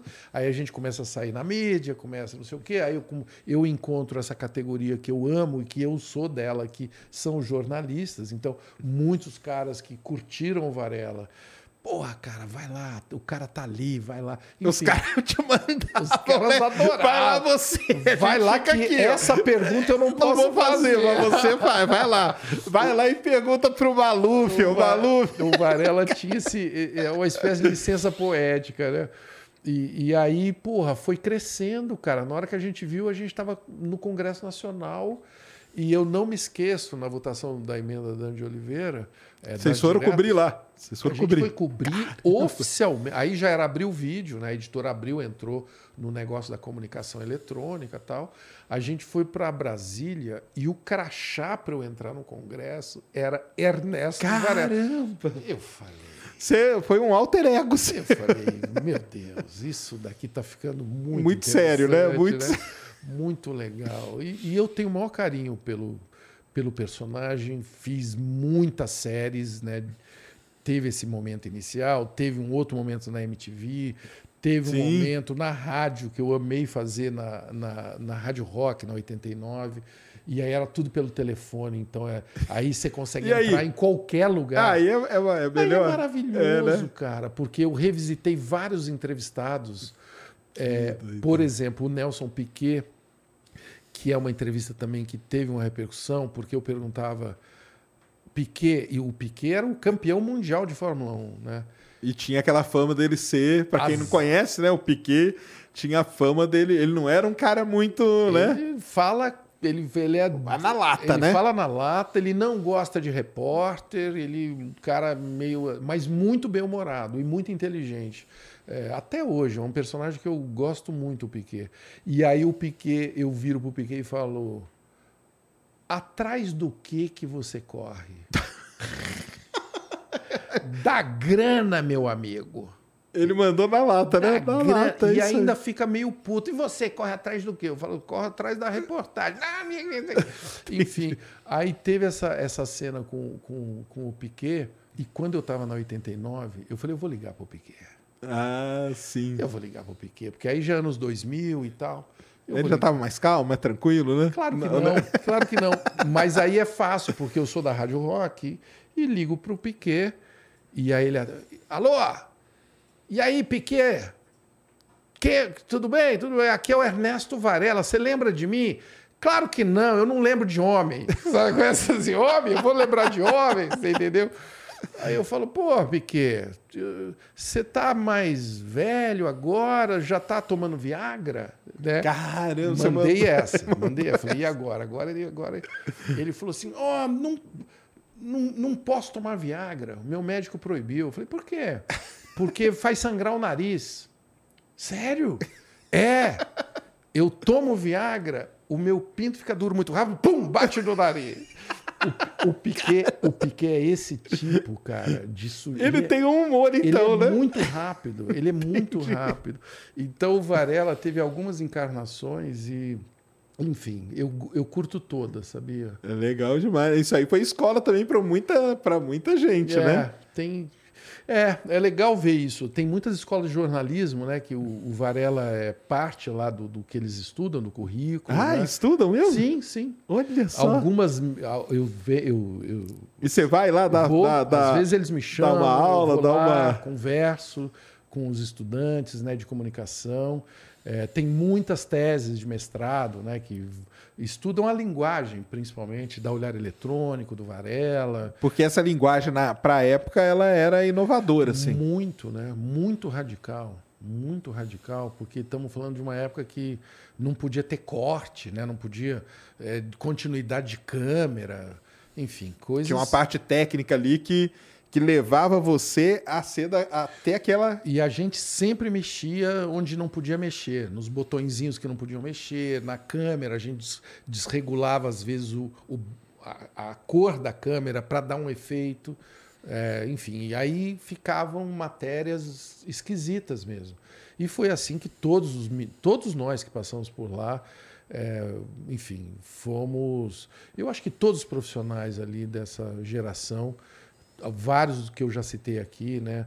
documentaristas, né? o, o Fernando Meirelles, que talvez seja o que vocês conhecem mais, é, Cidade de Deus, eu vejo muito ali a linguagem. Ah, você consegue da olhar eletrônico. Ver, né? Claro, aqueles cortes, aquela maneira de posicionar Sim. a câmera, entendeu? Aquilo ali é Aquela muito... cena clássica lá dele a, girando, né? De 360, Sim. né? Aquilo ali tem uma ousadia no, no fazer. A cena de abertura, que é a galinha. Sim, correndo, a... correndo atrás da galinha, e né? passa debaixo do carro da polícia, né? Uhum. E, e, tem até uma história muito engraçada do Fernando, de bastidor, que o quando, quando foi indicado ao Oscar e eles foram lá para Los Angeles, tá? o Braulio também, que eu já falei aqui, foi indicado ao Oscar de melhor roteiro. É, eles foram para Los Angeles. O Fernando recebeu um telefonema é assim. É, o Steven Spielberg queria te convidar para tomar um café. Caramba! Lá no estúdio, tal, não sei o quê. Aí eles foram. E, e aí sentaram e a primeira pergunta foi: Fernando, como é que você fez a cena da galinha? Caramba, olha só. E aí o Fernando, o Fernando falou: Bom, aquilo ali é um cabo de vassoura que nós botamos uma fita crepe numa câmera dessas mais leves, pegamos uma cadeira de rodas e foi um que... cara empurrando, o outro empurrando a galinha. Nossa. Aí ele falou: não, não, não, peraí. Pegou, manda vir o pessoal de efeitos especiais aqui. E pediu para ele falar como é que foi feita a cena. Entendi. Então, eu acho, cara, eu não estou aqui elogiando a gambiarra. Não, mas ela faz mas parte. Nós temos que, que valorizar a criatividade que nós que nós construímos aqui nesse país, sabe? Ah, é? Eu estou falando de uma cena de cinema, mas tem cientistas criando coisas, principalmente na área do software, né? A gente tem na área dos games. Sim. Nós temos hoje grandes, eu estou falando inclusive de jogadores, né? Brasileiros. Eu estou falando de locutores. Nós temos hoje é, narradores de games. Sim. E que, que, que os meus colegas da TV aberta não estejam me ouvindo, mas que dão de 10 em qualquer narrador da TV. Por Sim. quê? Porque é, é uma geração muito ligada, muito atenta, né? E muito preparada também. É, prepara, conhece o público, conhece o que está falando, né? E fala bem. E fala, fala, fala bem. bem. tem um bom português, sabe? Não é aquele estereótipo, ah, essa molecada aí que só fica vendo videogame. Não. É, é gente que leva muito a sério, temos, cara. Temos um pessoal aqui, o Galgal, né? Gaulês, que é. Porra, monstro, né? Monstro sagrado é, aí da Ronaldo, que é o, um, é? Dos, um, dos, diretores da casa aqui. Eu acabei de encontrar o Ronaldo. Porra, um cara que tá nesse Sim. universo há décadas. Décadas e, também. E, enfim, e, e campeonatos, streamers, fodões e tal. O que, que, você acha desse negócio do, do streamer aí no, é uma nova linguagem? É uma nova. É, é, um, é que, que você acha É uma disso? nova forma né, de você participar de uma coisa que está acontecendo ali em tempo real. E, e tem uma arte nisso, né? De você conseguir manter a atenção, né? É, você faz muito isso num lançamento, por exemplo. Não, você... eu só grito. a galera vai ter grito, vai. Então eu volto depois eu, eu gosto muito, eu gosto muito de acompanhar as suas lives, porque às vezes é, aparentemente não está acontecendo nada. Ah, né? sim, é, mas tem muita. É, tá... Mas ali naquele movimento que está rolando, tem muita coisa acontecendo e tem o countdown. Fala, ó, o combustível, o peso do, não é? Exatamente. O lançador, vocês viram ali, não sei o quê. Porra, cara, isso daí é uma habilidade, né? E o streaming, para mim, tem a ver com isso. Você está pegando literalmente um rio, um, um flow, né? Um, uma coisa que está acontecendo, e você tem que ir surfando tem. aquilo e. Porque pode acontecer uma coisa, pode outra, uma os, coisa, os, os, imprevistos os ali na hora, né? É, é. é, aquela expressão, como é que é? Um olho no gato e o olho no. É. Você tem que estar tá sempre ali, é, enfim, atento e, e, claro, se você não tem conhecimento também, isso não funciona. Você pode ser um puta comunicador e se você não conhecer aquilo que você está narrando, não vai acontecer, não, não rola, é. entendeu? É. E aí que eu estou elogiando mesmo, assim, é, de verdade, os streamers de games é, no Brasil, eles conhecem. Não, são referência, né, cara? São eles conhecem, conhecem o que eles estão falando. Eles conhecem, eles traduzem. É, quando você é comunicador, você tem que ser generoso com a audiência. Então, tem coisa que está acontecendo que talvez as pessoas não conheçam. Você tem que traduzir, entendeu? É, enfim. E, e, no mais, tem que ser como nós. Temos que ser bonitos. Ah, com certeza. Isso aí é o principal. E, careca, e carecas. De preferência. E carecas. E ajuda muito. Com certeza. Eu gostei muito da figurinha que fizeram ali, que botaram meu nome Aí, ó, usando, aproveitando, né? Não é? Exatamente. Usando esta, esta fachada. Bom. Tem pergunta aí, Mules? Ih, te chamei de Mules, né, cara? É Mulambo. Salve, salve família do Ciência. Taz, prazer demais ver essa conversa. Hoje me sustento com audiovisual e você sempre foi referência para mim e muitos. Meu avô, senhor Eli, trabalhava nas câmeras do Canal 2. Olha aí. E me apresentou a Cris da recepção, atores do Cocoricó. Você acha que aquela era a época de ouro da TV Cultura? Esse Brunão aqui, ele, tra... ele é. faz os cortes aqui do nosso programa. Pô, Brunão! Brunão Você Souza é trabalha craque, no, no cortes do Ciência Sem Fim. Porra, tá jogando na seleção brasileira, é. hein, Brunão? Pô, muito legal, Brunão. Olha, é, para mim, eu, eu sou um cara que a época de ouro é hoje. Entendi. Eu não sou um nostálgico. Eu Ah, sou- é? E muita gente me convoca esse lado, né? Ah, é? Porra, o Ratimbom, o Varela. Cara, eu gosto do que está acontecendo agora. sabe? Mas a gente traz o aprendizado, né? A gente traz o Assim, né? aprendizado. O que eu quero valorizar no que ele está falando é que houve uma época que a TV Cultura cuidou. Eu estou falando aqui porque eu falo lá também. Eu falo lá, inclusive, para os meus chefinhos. Houve uma época que a TV Cultura valorizou o público infantil e investiu de verdade, seriamente, como os chineses fazem. Vamos fazer um arco aqui de 10 anos, que nós também não somos chineses. Vamos fazer um arco de 10 anos. E fez. Então, sem o Bambalalão, por exemplo, que é antes disso tudo que eu falei, não existiria o Ratimbum. Sem o Ratimbum não existiria o Castelo. E sem o Castelo não existiria o Cocoricó. Então é um arco. O Cocoricó é genial. Muitos dos bonequeiros ali tinham antes, também participaram da criação dos bonecos do castelo, entendeu? Olha só. As trilhas sonoras que começaram também lá no Bambalalão e no Ratimbum. Eu estou falando de André Bujan, Hélios Skind.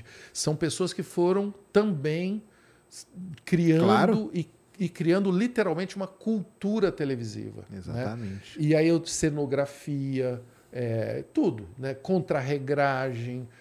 Então, sim, ali se criou uma era de ouro que influenciou pra caramba. É, eu acho que, é, que a levar a influência é importante. A gente não precisa ser nostálgico assim, mas é, aprender e levar essa influência hoje. pra levar frente, essa né? influência para frente. Isso eu acho que é legal. O que eu não gosto é de ficar na nostalgia, sabe? Eu não- Entendi. eu não sou esse cara que eu acho que antigamente era melhor. Entendi. Tem gente que é assim, né? É, o cinema. ah, o eu cinema era de- bom antigamente. Pô, Hoje cara, eu não. acho o Batman esse que acabou de sair do caralho, você entendeu? E tem também filmes undergrounds e tem séries muito fodas. Cara, e eu sou um cara que fui criado vendo Kubrick, então eu tenho um padrão muito alto de cinema. Eu estudei na NYU, que é uma universidade. Eu tive aula com Scorsese, com com a, com a diretora de arte do Poderoso Chefão, entendeu? Então, cara, eu vi de perto gente muito foda. Mas eu acho que o foda é hoje. É quem faz séries, quem faz Breaking Bad, quem faz Better Call Saul, que é uma série que sensacional. o meu filho, Miguel, é, me, me, me introduziu e, e eu fiquei viciado. É demais, né? dele. Vai vir agora, né? Sabe, né? Vai vir Vai agora. vir agora. Olha aí, É maio, acho que é maio. A, a, a continuidade. a continuidade. É, Isso aí. e- e então, assim, eu acho que essa molecada, a Clarice, que é minha filha de 16, me apresenta muita coisa também. É, de cultura de TikTok, de, de filme também, enfim, que ela é. Ela também é uma menina interessada em edição de cinema e tal. O Miguel é um menino que está estudando game design e que eu aprendo muito com ele, assim, você entendeu? Muito, muito, muito. E claro que eu também colaboro com um pouco do que eu já aprendi sobre cinema. Um pouco é. É, não, porque assim, eu falo assim, por exemplo, Kubrick.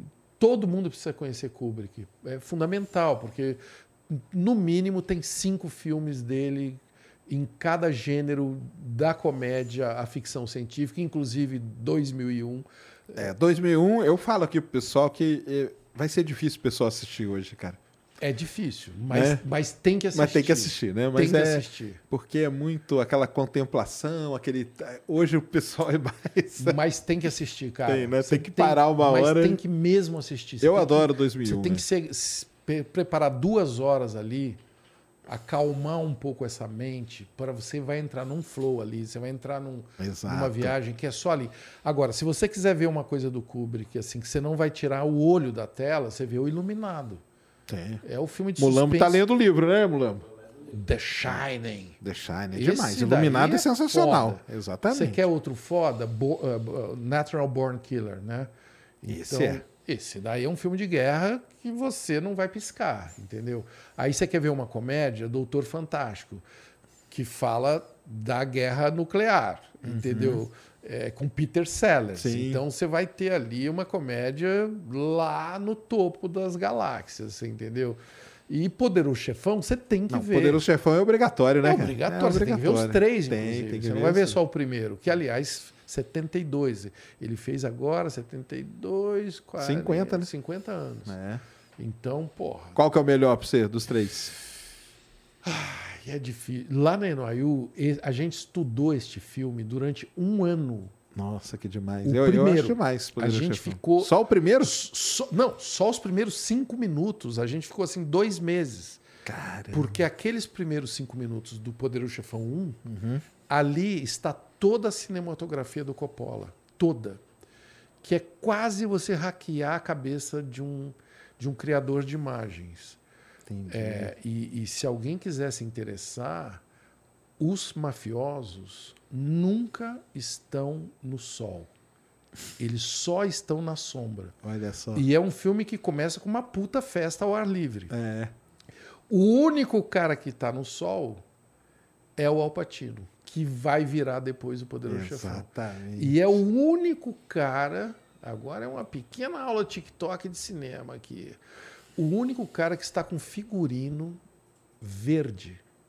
Ele está voltando, ele estava no exército. Isso. Todos os mafiosos estão de preto, né? Marlon Brando, toda a galera nas sombras e tal. Então, Então, ele tá de verde no sol. ele tá de verde no sol, é o dia do casamento, é uma É. festa, não sei o quê, e, e tudo tá lindo e você sabe que vai dar merda, né?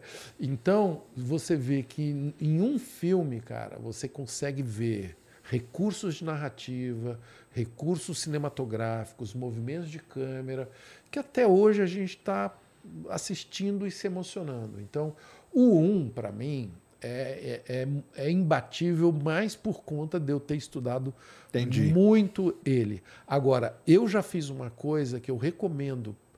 Eu não sei se vai se isso vai acontecer outras vezes. Lá em Nova York, eu morei um ano e meio lá. Eles faziam às vezes umas sessões que você via os três em sequência. Eu acho que teve aqui em São Paulo, em algum cinema agora, não teve isso? Cara, é maravilhoso. Eu acho que teve, sim. Porque você tem que levar comida. Você vai ficar Ah, sim. 12 horas vendo É. cinema. E você sai, cara, assim. Porque o 3 é do caralho, É, é o o três- 2 é do caralho, tudo é do caralho. Um vai pra Sicília, outro. É maravilhoso. O 2 eu acho, o 2 é o que conta a história dele quando chegou, né? É, é. Eu acho, eu acho 2 muito legal. Que porque- vem o De Niro, né? Isso. O De Que fica Niro. contando. É. E o 3 tem toda aquela problemática lá, né? Por trás, que muda, né? Dá uma mudada, né? É, Os três são muito fodas, né? E aí você vê como é gigante uma figura chamada Francis Ford Coppola, que o Alpatino foi negado a Paramount, gongou o Alpatino. E o Coppola foi lá. E bancou, né? Bancou. O Coppola ainda não era grande. O Alpatino não era conhecido. O Alpatino era um ator de teatro. Tem uma entrevista muito boa dele que o Estadão traduziu no New York Times por conta dessa história dos 50 anos, contando toda essa treta, assim, Olha, dele demais. ter sido recusado, dele ter medo. A gente falou de medo. Ele, ele, ele chegou uma hora que ele não queria mais fazer o filme porque ele era, já era um ator de teatro. Ele era conhecido no teatro, respeitado, na, Uhum. dentro da turminha ali dele. Ele falou: Cara, eu vou me arriscar a entrar nesse filme. Esse filme vai ser foda, porque tem Marlon Brando. O Marlon Brando também foi um cara que o Coppola teve que brigar muito para ele fazer, porque eles achavam ele jovem. Entendi. Pra fazer aquela figura, né? Por isso que ele Que colocou ele os- colocou os o algodão. O algodão não só para deformar ah, o rosto, mas para mudar a dar- fala também. Entendi. A Ah, fala eu tinha ouvido pra mudar a fala. Então, mas para também deformar o rosto, Tá. Uhum. deixar ele mais papudo, né? Mais com a cara mais do capo, né? Do, do Godfather, né? E, então veja quantas coisas que existem, né? Por trás de uma coisa que depois que faz sucesso você fala, não, isso daí é um gênio, não. Muita. Engenheiro, engenheiro de obra pronta, que a gente fala, né? pronta. Que depois É fez sucesso, tá relação, fácil. É, mas é, cara? né? É, muita relação. É, é maravilhoso, assim. Eu acho. Dá um certo ânimo de saber que mesmo os caras que a gente mais admira passam Passaram, por esse, com certeza. Por esses perrengues, né, cara? mas eu, eu tô indicando aqui pro pessoal aquela série na Netflix lá, os filmes que mudaram nossa vida. Não sei se já viu. Não, Não? não. Eles são vários episódios, em cada episódio eles contam a história de filmes É. que mudaram a vida, entendeu? Sim, então lá sim. conta a história do De Volta para o Futuro, por exemplo, que legal, entendeu? Que legal. E é muito interessante conta do a linda mulher é. e vai contando que tem do, do poderoso, tem vários é. lá. É muito legal, vale a pena dar, dar uma olhada. legal. A Clarice me deu uma série, o BoJack Horseman, né? Essa, hum. Esse desenho, cara, isso é é assim. E eu às vezes eu recebo essas indicações tenho muita dificuldade de acompanhar. Cara. Ah, sim, porque é muita coisa toda hora, né? E muito sofisticado, cara. Não é que é rápido, é sofisticado mesmo, né? Uhum. É, então eu vejo isso no BoJack, eu vejo isso em muitos mangás, né? em animes, né? É, o Miguel é mais fã de, dessa área do anime. É, eu vi agora uma série também para quem gosta, para quem quer entender o que é que acontece nos bastidores de uma rede de televisão mas daquelas bem poderosas que está entrando na decadência, que é o que está acontecendo com a maioria das redes uhum. poderosas hoje de televisão, que é o The Morning Show. Ah, The Morning Show. Isso aí é, Como é, é foda, demais, é. Né? É demais. Como é foda. Isso e essa... assistam, galera. E a Jennifer Show. Aniston, que é uma mulher muito foda. Ela é a produtora executiva, ela é a protagonista. É, tudo ali, e... né? Nossa, como é foda. Você curtiu? Curti. É demais, é demais, né, é demais. Cara? Contar essa é, mostra Eu não essa... sou muito de ser pego por série. É muito raro uma série me pegar. Ah, é? Mas essa, essa aí fiquei viciado assim, é. um grau.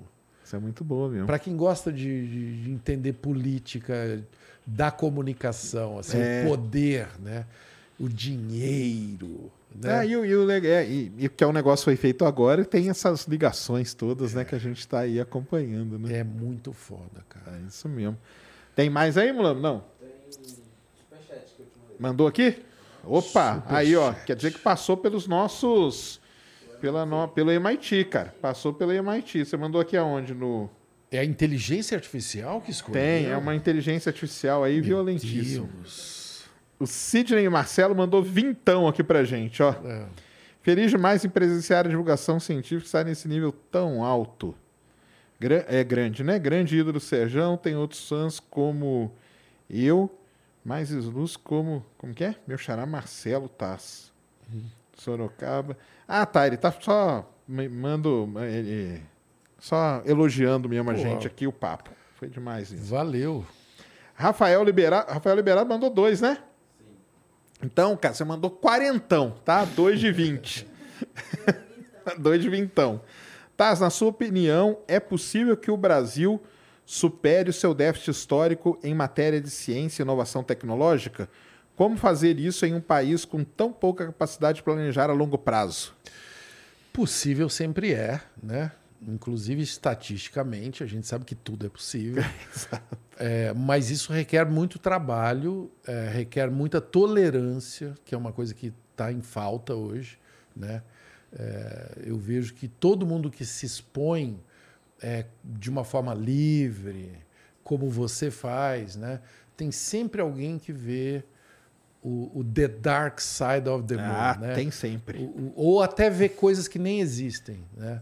Ver coisas que você não tem nada a ver com aquilo, mas alguém falou para ele e aquilo vira uma lenda. A internet hoje, a gente precisa tomar muito cuidado com isso, né? Porque às vezes você cai num conto desse do vigário porque você está encantado é, ou com uma ideologia política, ou com um candidato, ou contra um outro candidato, e você está cego, então tudo que falar mal daquele cara você vai comprar, Exato. entendeu? Então o Brasil está muito contaminado por essa, por esse viés, que é outro assunto que eu estou estudando muito hoje. O viés na comunicação é fundamental a gente ter consciência que ele existe. Todo mundo tem o seu viés, uhum. mas a gente tem que conviver com os vieses e para quem quiser ser faixa preta tem que criar uma colaboração entre os vieses. A gente estava falando aqui antes da colaboração entre um cientista e um divulgador científico. Isso. É isso, são dois vieses ah, diferentes sim. que, se tiver treta, não vai virar um bom programa científico. Exatamente. Entendeu? E isso hoje está acontecendo muito no Brasil, assim, uma bobagem, às vezes por bobagem, dentro de família, dentro de grupos de amigos, você tem rompimentos, você tem papinho furado, conversa mole. É, esse cara é assim, esse cara é assado, assim. É o, o momento do mundo conectado é, é para gente poder trocar. Né? Exatamente. Né? Trocar ideia e não ficar lacrando. É isso mesmo. A lacração só vai te conduzir a coisas muito tristes. A lacração ela tem um efeito imediato que te dá um né? Uhum. Você se sente ali, o, ah, lacrou, jantou. Jantou, jantou, é isso aí que o pessoal fala. Dali a pouco, cara, você vai estar tá sozinho, você vai estar tá triste, você vai estar. Tá, você não vai estar tá com. Principalmente você não vai estar tá com quem pensa diferente de você. Ah, é. E que é importante e pra caramba. Que é importantíssimo. Pô. É isso mesmo. A outra aqui dele é, Taz, como foi interpretar o icônico professor Tiburcio? Você já contou, né? Foi uma delícia. É verdade que até. Que eu gostei quase... muito porque eu tinha cabelo, você lembra? Cabelo ah, sim, é verdade. Eu parecia né? Maria Bethânia. É. Mas no Varela também tinha, né? O Varela tinha já, pouquinho, é um pouquinho, já estava né? caindo. Tava começando. É. é. verdade que ele quase ficou de fora do Castelo Ratibum? É, é verdade. Ah, é. É verdade. Um dia desse eu contei isso aí. E, e ele. Aí, tá vendo? Mais um exemplo de que um gongo, né? É, por quê? Porque ele causava medo, medo nas crianças. E aí, o, o, esse mesmo conselho que eu te falei tinha uma preocupação que isso poderia ser ruim. Ah, e, o, tá. e a cultura também tem um conselho é, que é muito bacana, inclusive. Um conselho da Fundação Padre Anchieta, tá? E os caras ficaram muito preocupados, será que isso é muito violento? Em alguns quadros eu usava uma régua, e às vezes eu batia a régua na lente e tal. Enfim, para chamar a atenção das classes, porque as minhas professoras... Eram assim, né? Era você assim. não teve professora que fazia assim? Sim. Então, enfim, eu estava ali retratando uma realidade que eu tinha vivido de um jeito lúdico, tá? E aí eu fui ser o advogado para tentar defender, tentar evitar que o Varela fosse degolado assim na última instância. Entendi. O Fernando falou: "Cara, se você não for lá defender, vai ser vai ser limado". Já tinha filmado, eu falei: "Não, eu vou Passado as madrugadas, né? Tudo, né? madrugadas. né? Falou: "Não". Sabe como é que eu defendi? Hum. Peguei minha coleção de DVDs da Disney, cheguei lá, escolhi as cenas mais violentas da Disney Caramba. É um filme de terror. Se você vê Bambi sobre Ah, sim. Vista... É, o pessoal até, até as músicas e tudo.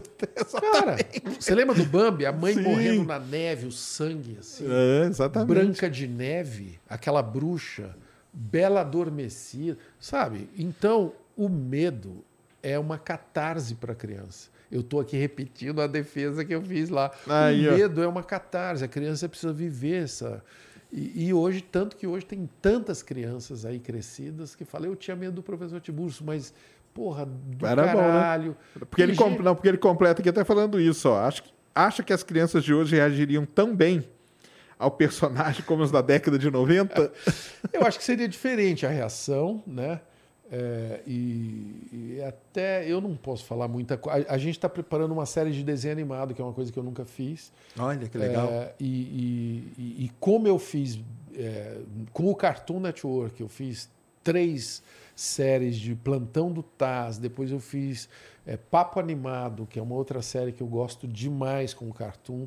É, curta, mas que eu fiz lá nos Estados Unidos com gente de efeitos especiais incríveis e tal. Enfim, tudo para dizer assim, desenho animado é uma coisa que eu já botei o pezinho, mas não mergulhei na profundidade que eu gostaria.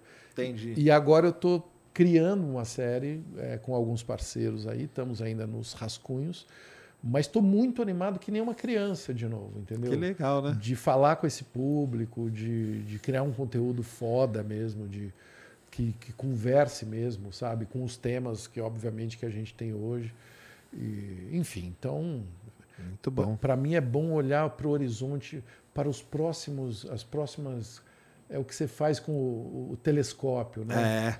Tem que olhar, olhar pra... lá para as galáxias, Isso né? mesmo. Para onde vamos, né? Mas a última pergunta aqui é minha. Vou fazer uma pergunta aqui que você está acostumado a fazer. Meu Deus. Marcelo Taz, o que é a vida? Sérgio, vindo de você, essa pergunta ganha uma dimensão colossal do que tamanho isso? do universo desconhecido. A vida não existe. Oh. A vida é a gente que cria, Sérgio. Tá não é? certíssimo, é, é, a vida não é verdade mesmo. Existe vida em outros planetas? Microbiana, tá? O oh, agora até risada. Olha aí. Olha aí, olha, eu que devolvi aqui, é, eu dei um golpe judô nele aqui para acabar com a conversa. Deu um contra-golpe, né? vida em outros planetas? Ah, então. Em outras galáxias? Será? Eu, eu acho que não, vida assim igual a nossa, eu acho que não tem. Ainda bem, né? Ainda bem.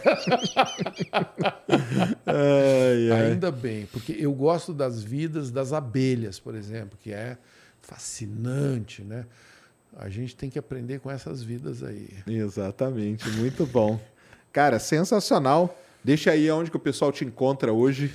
Ah, arroba Marcelo Taz, eu estou em todas Taz. elas. Está lá no Provoca. no Provoca, no Provoca, todas as terças na TV Cultura. É a, é, é a emissão, né? depois fica no YouTube. Sim. É, e terça que vem, vocês que curtem ciência, vai estar tá o Rico Malvar, é, um carioca é, que saiu do Brasil, infelizmente, faz uns 30 anos, e que é o cara simplesmente que desenvolveu a compressão de vídeo que permite que programas como esse possam acontecer.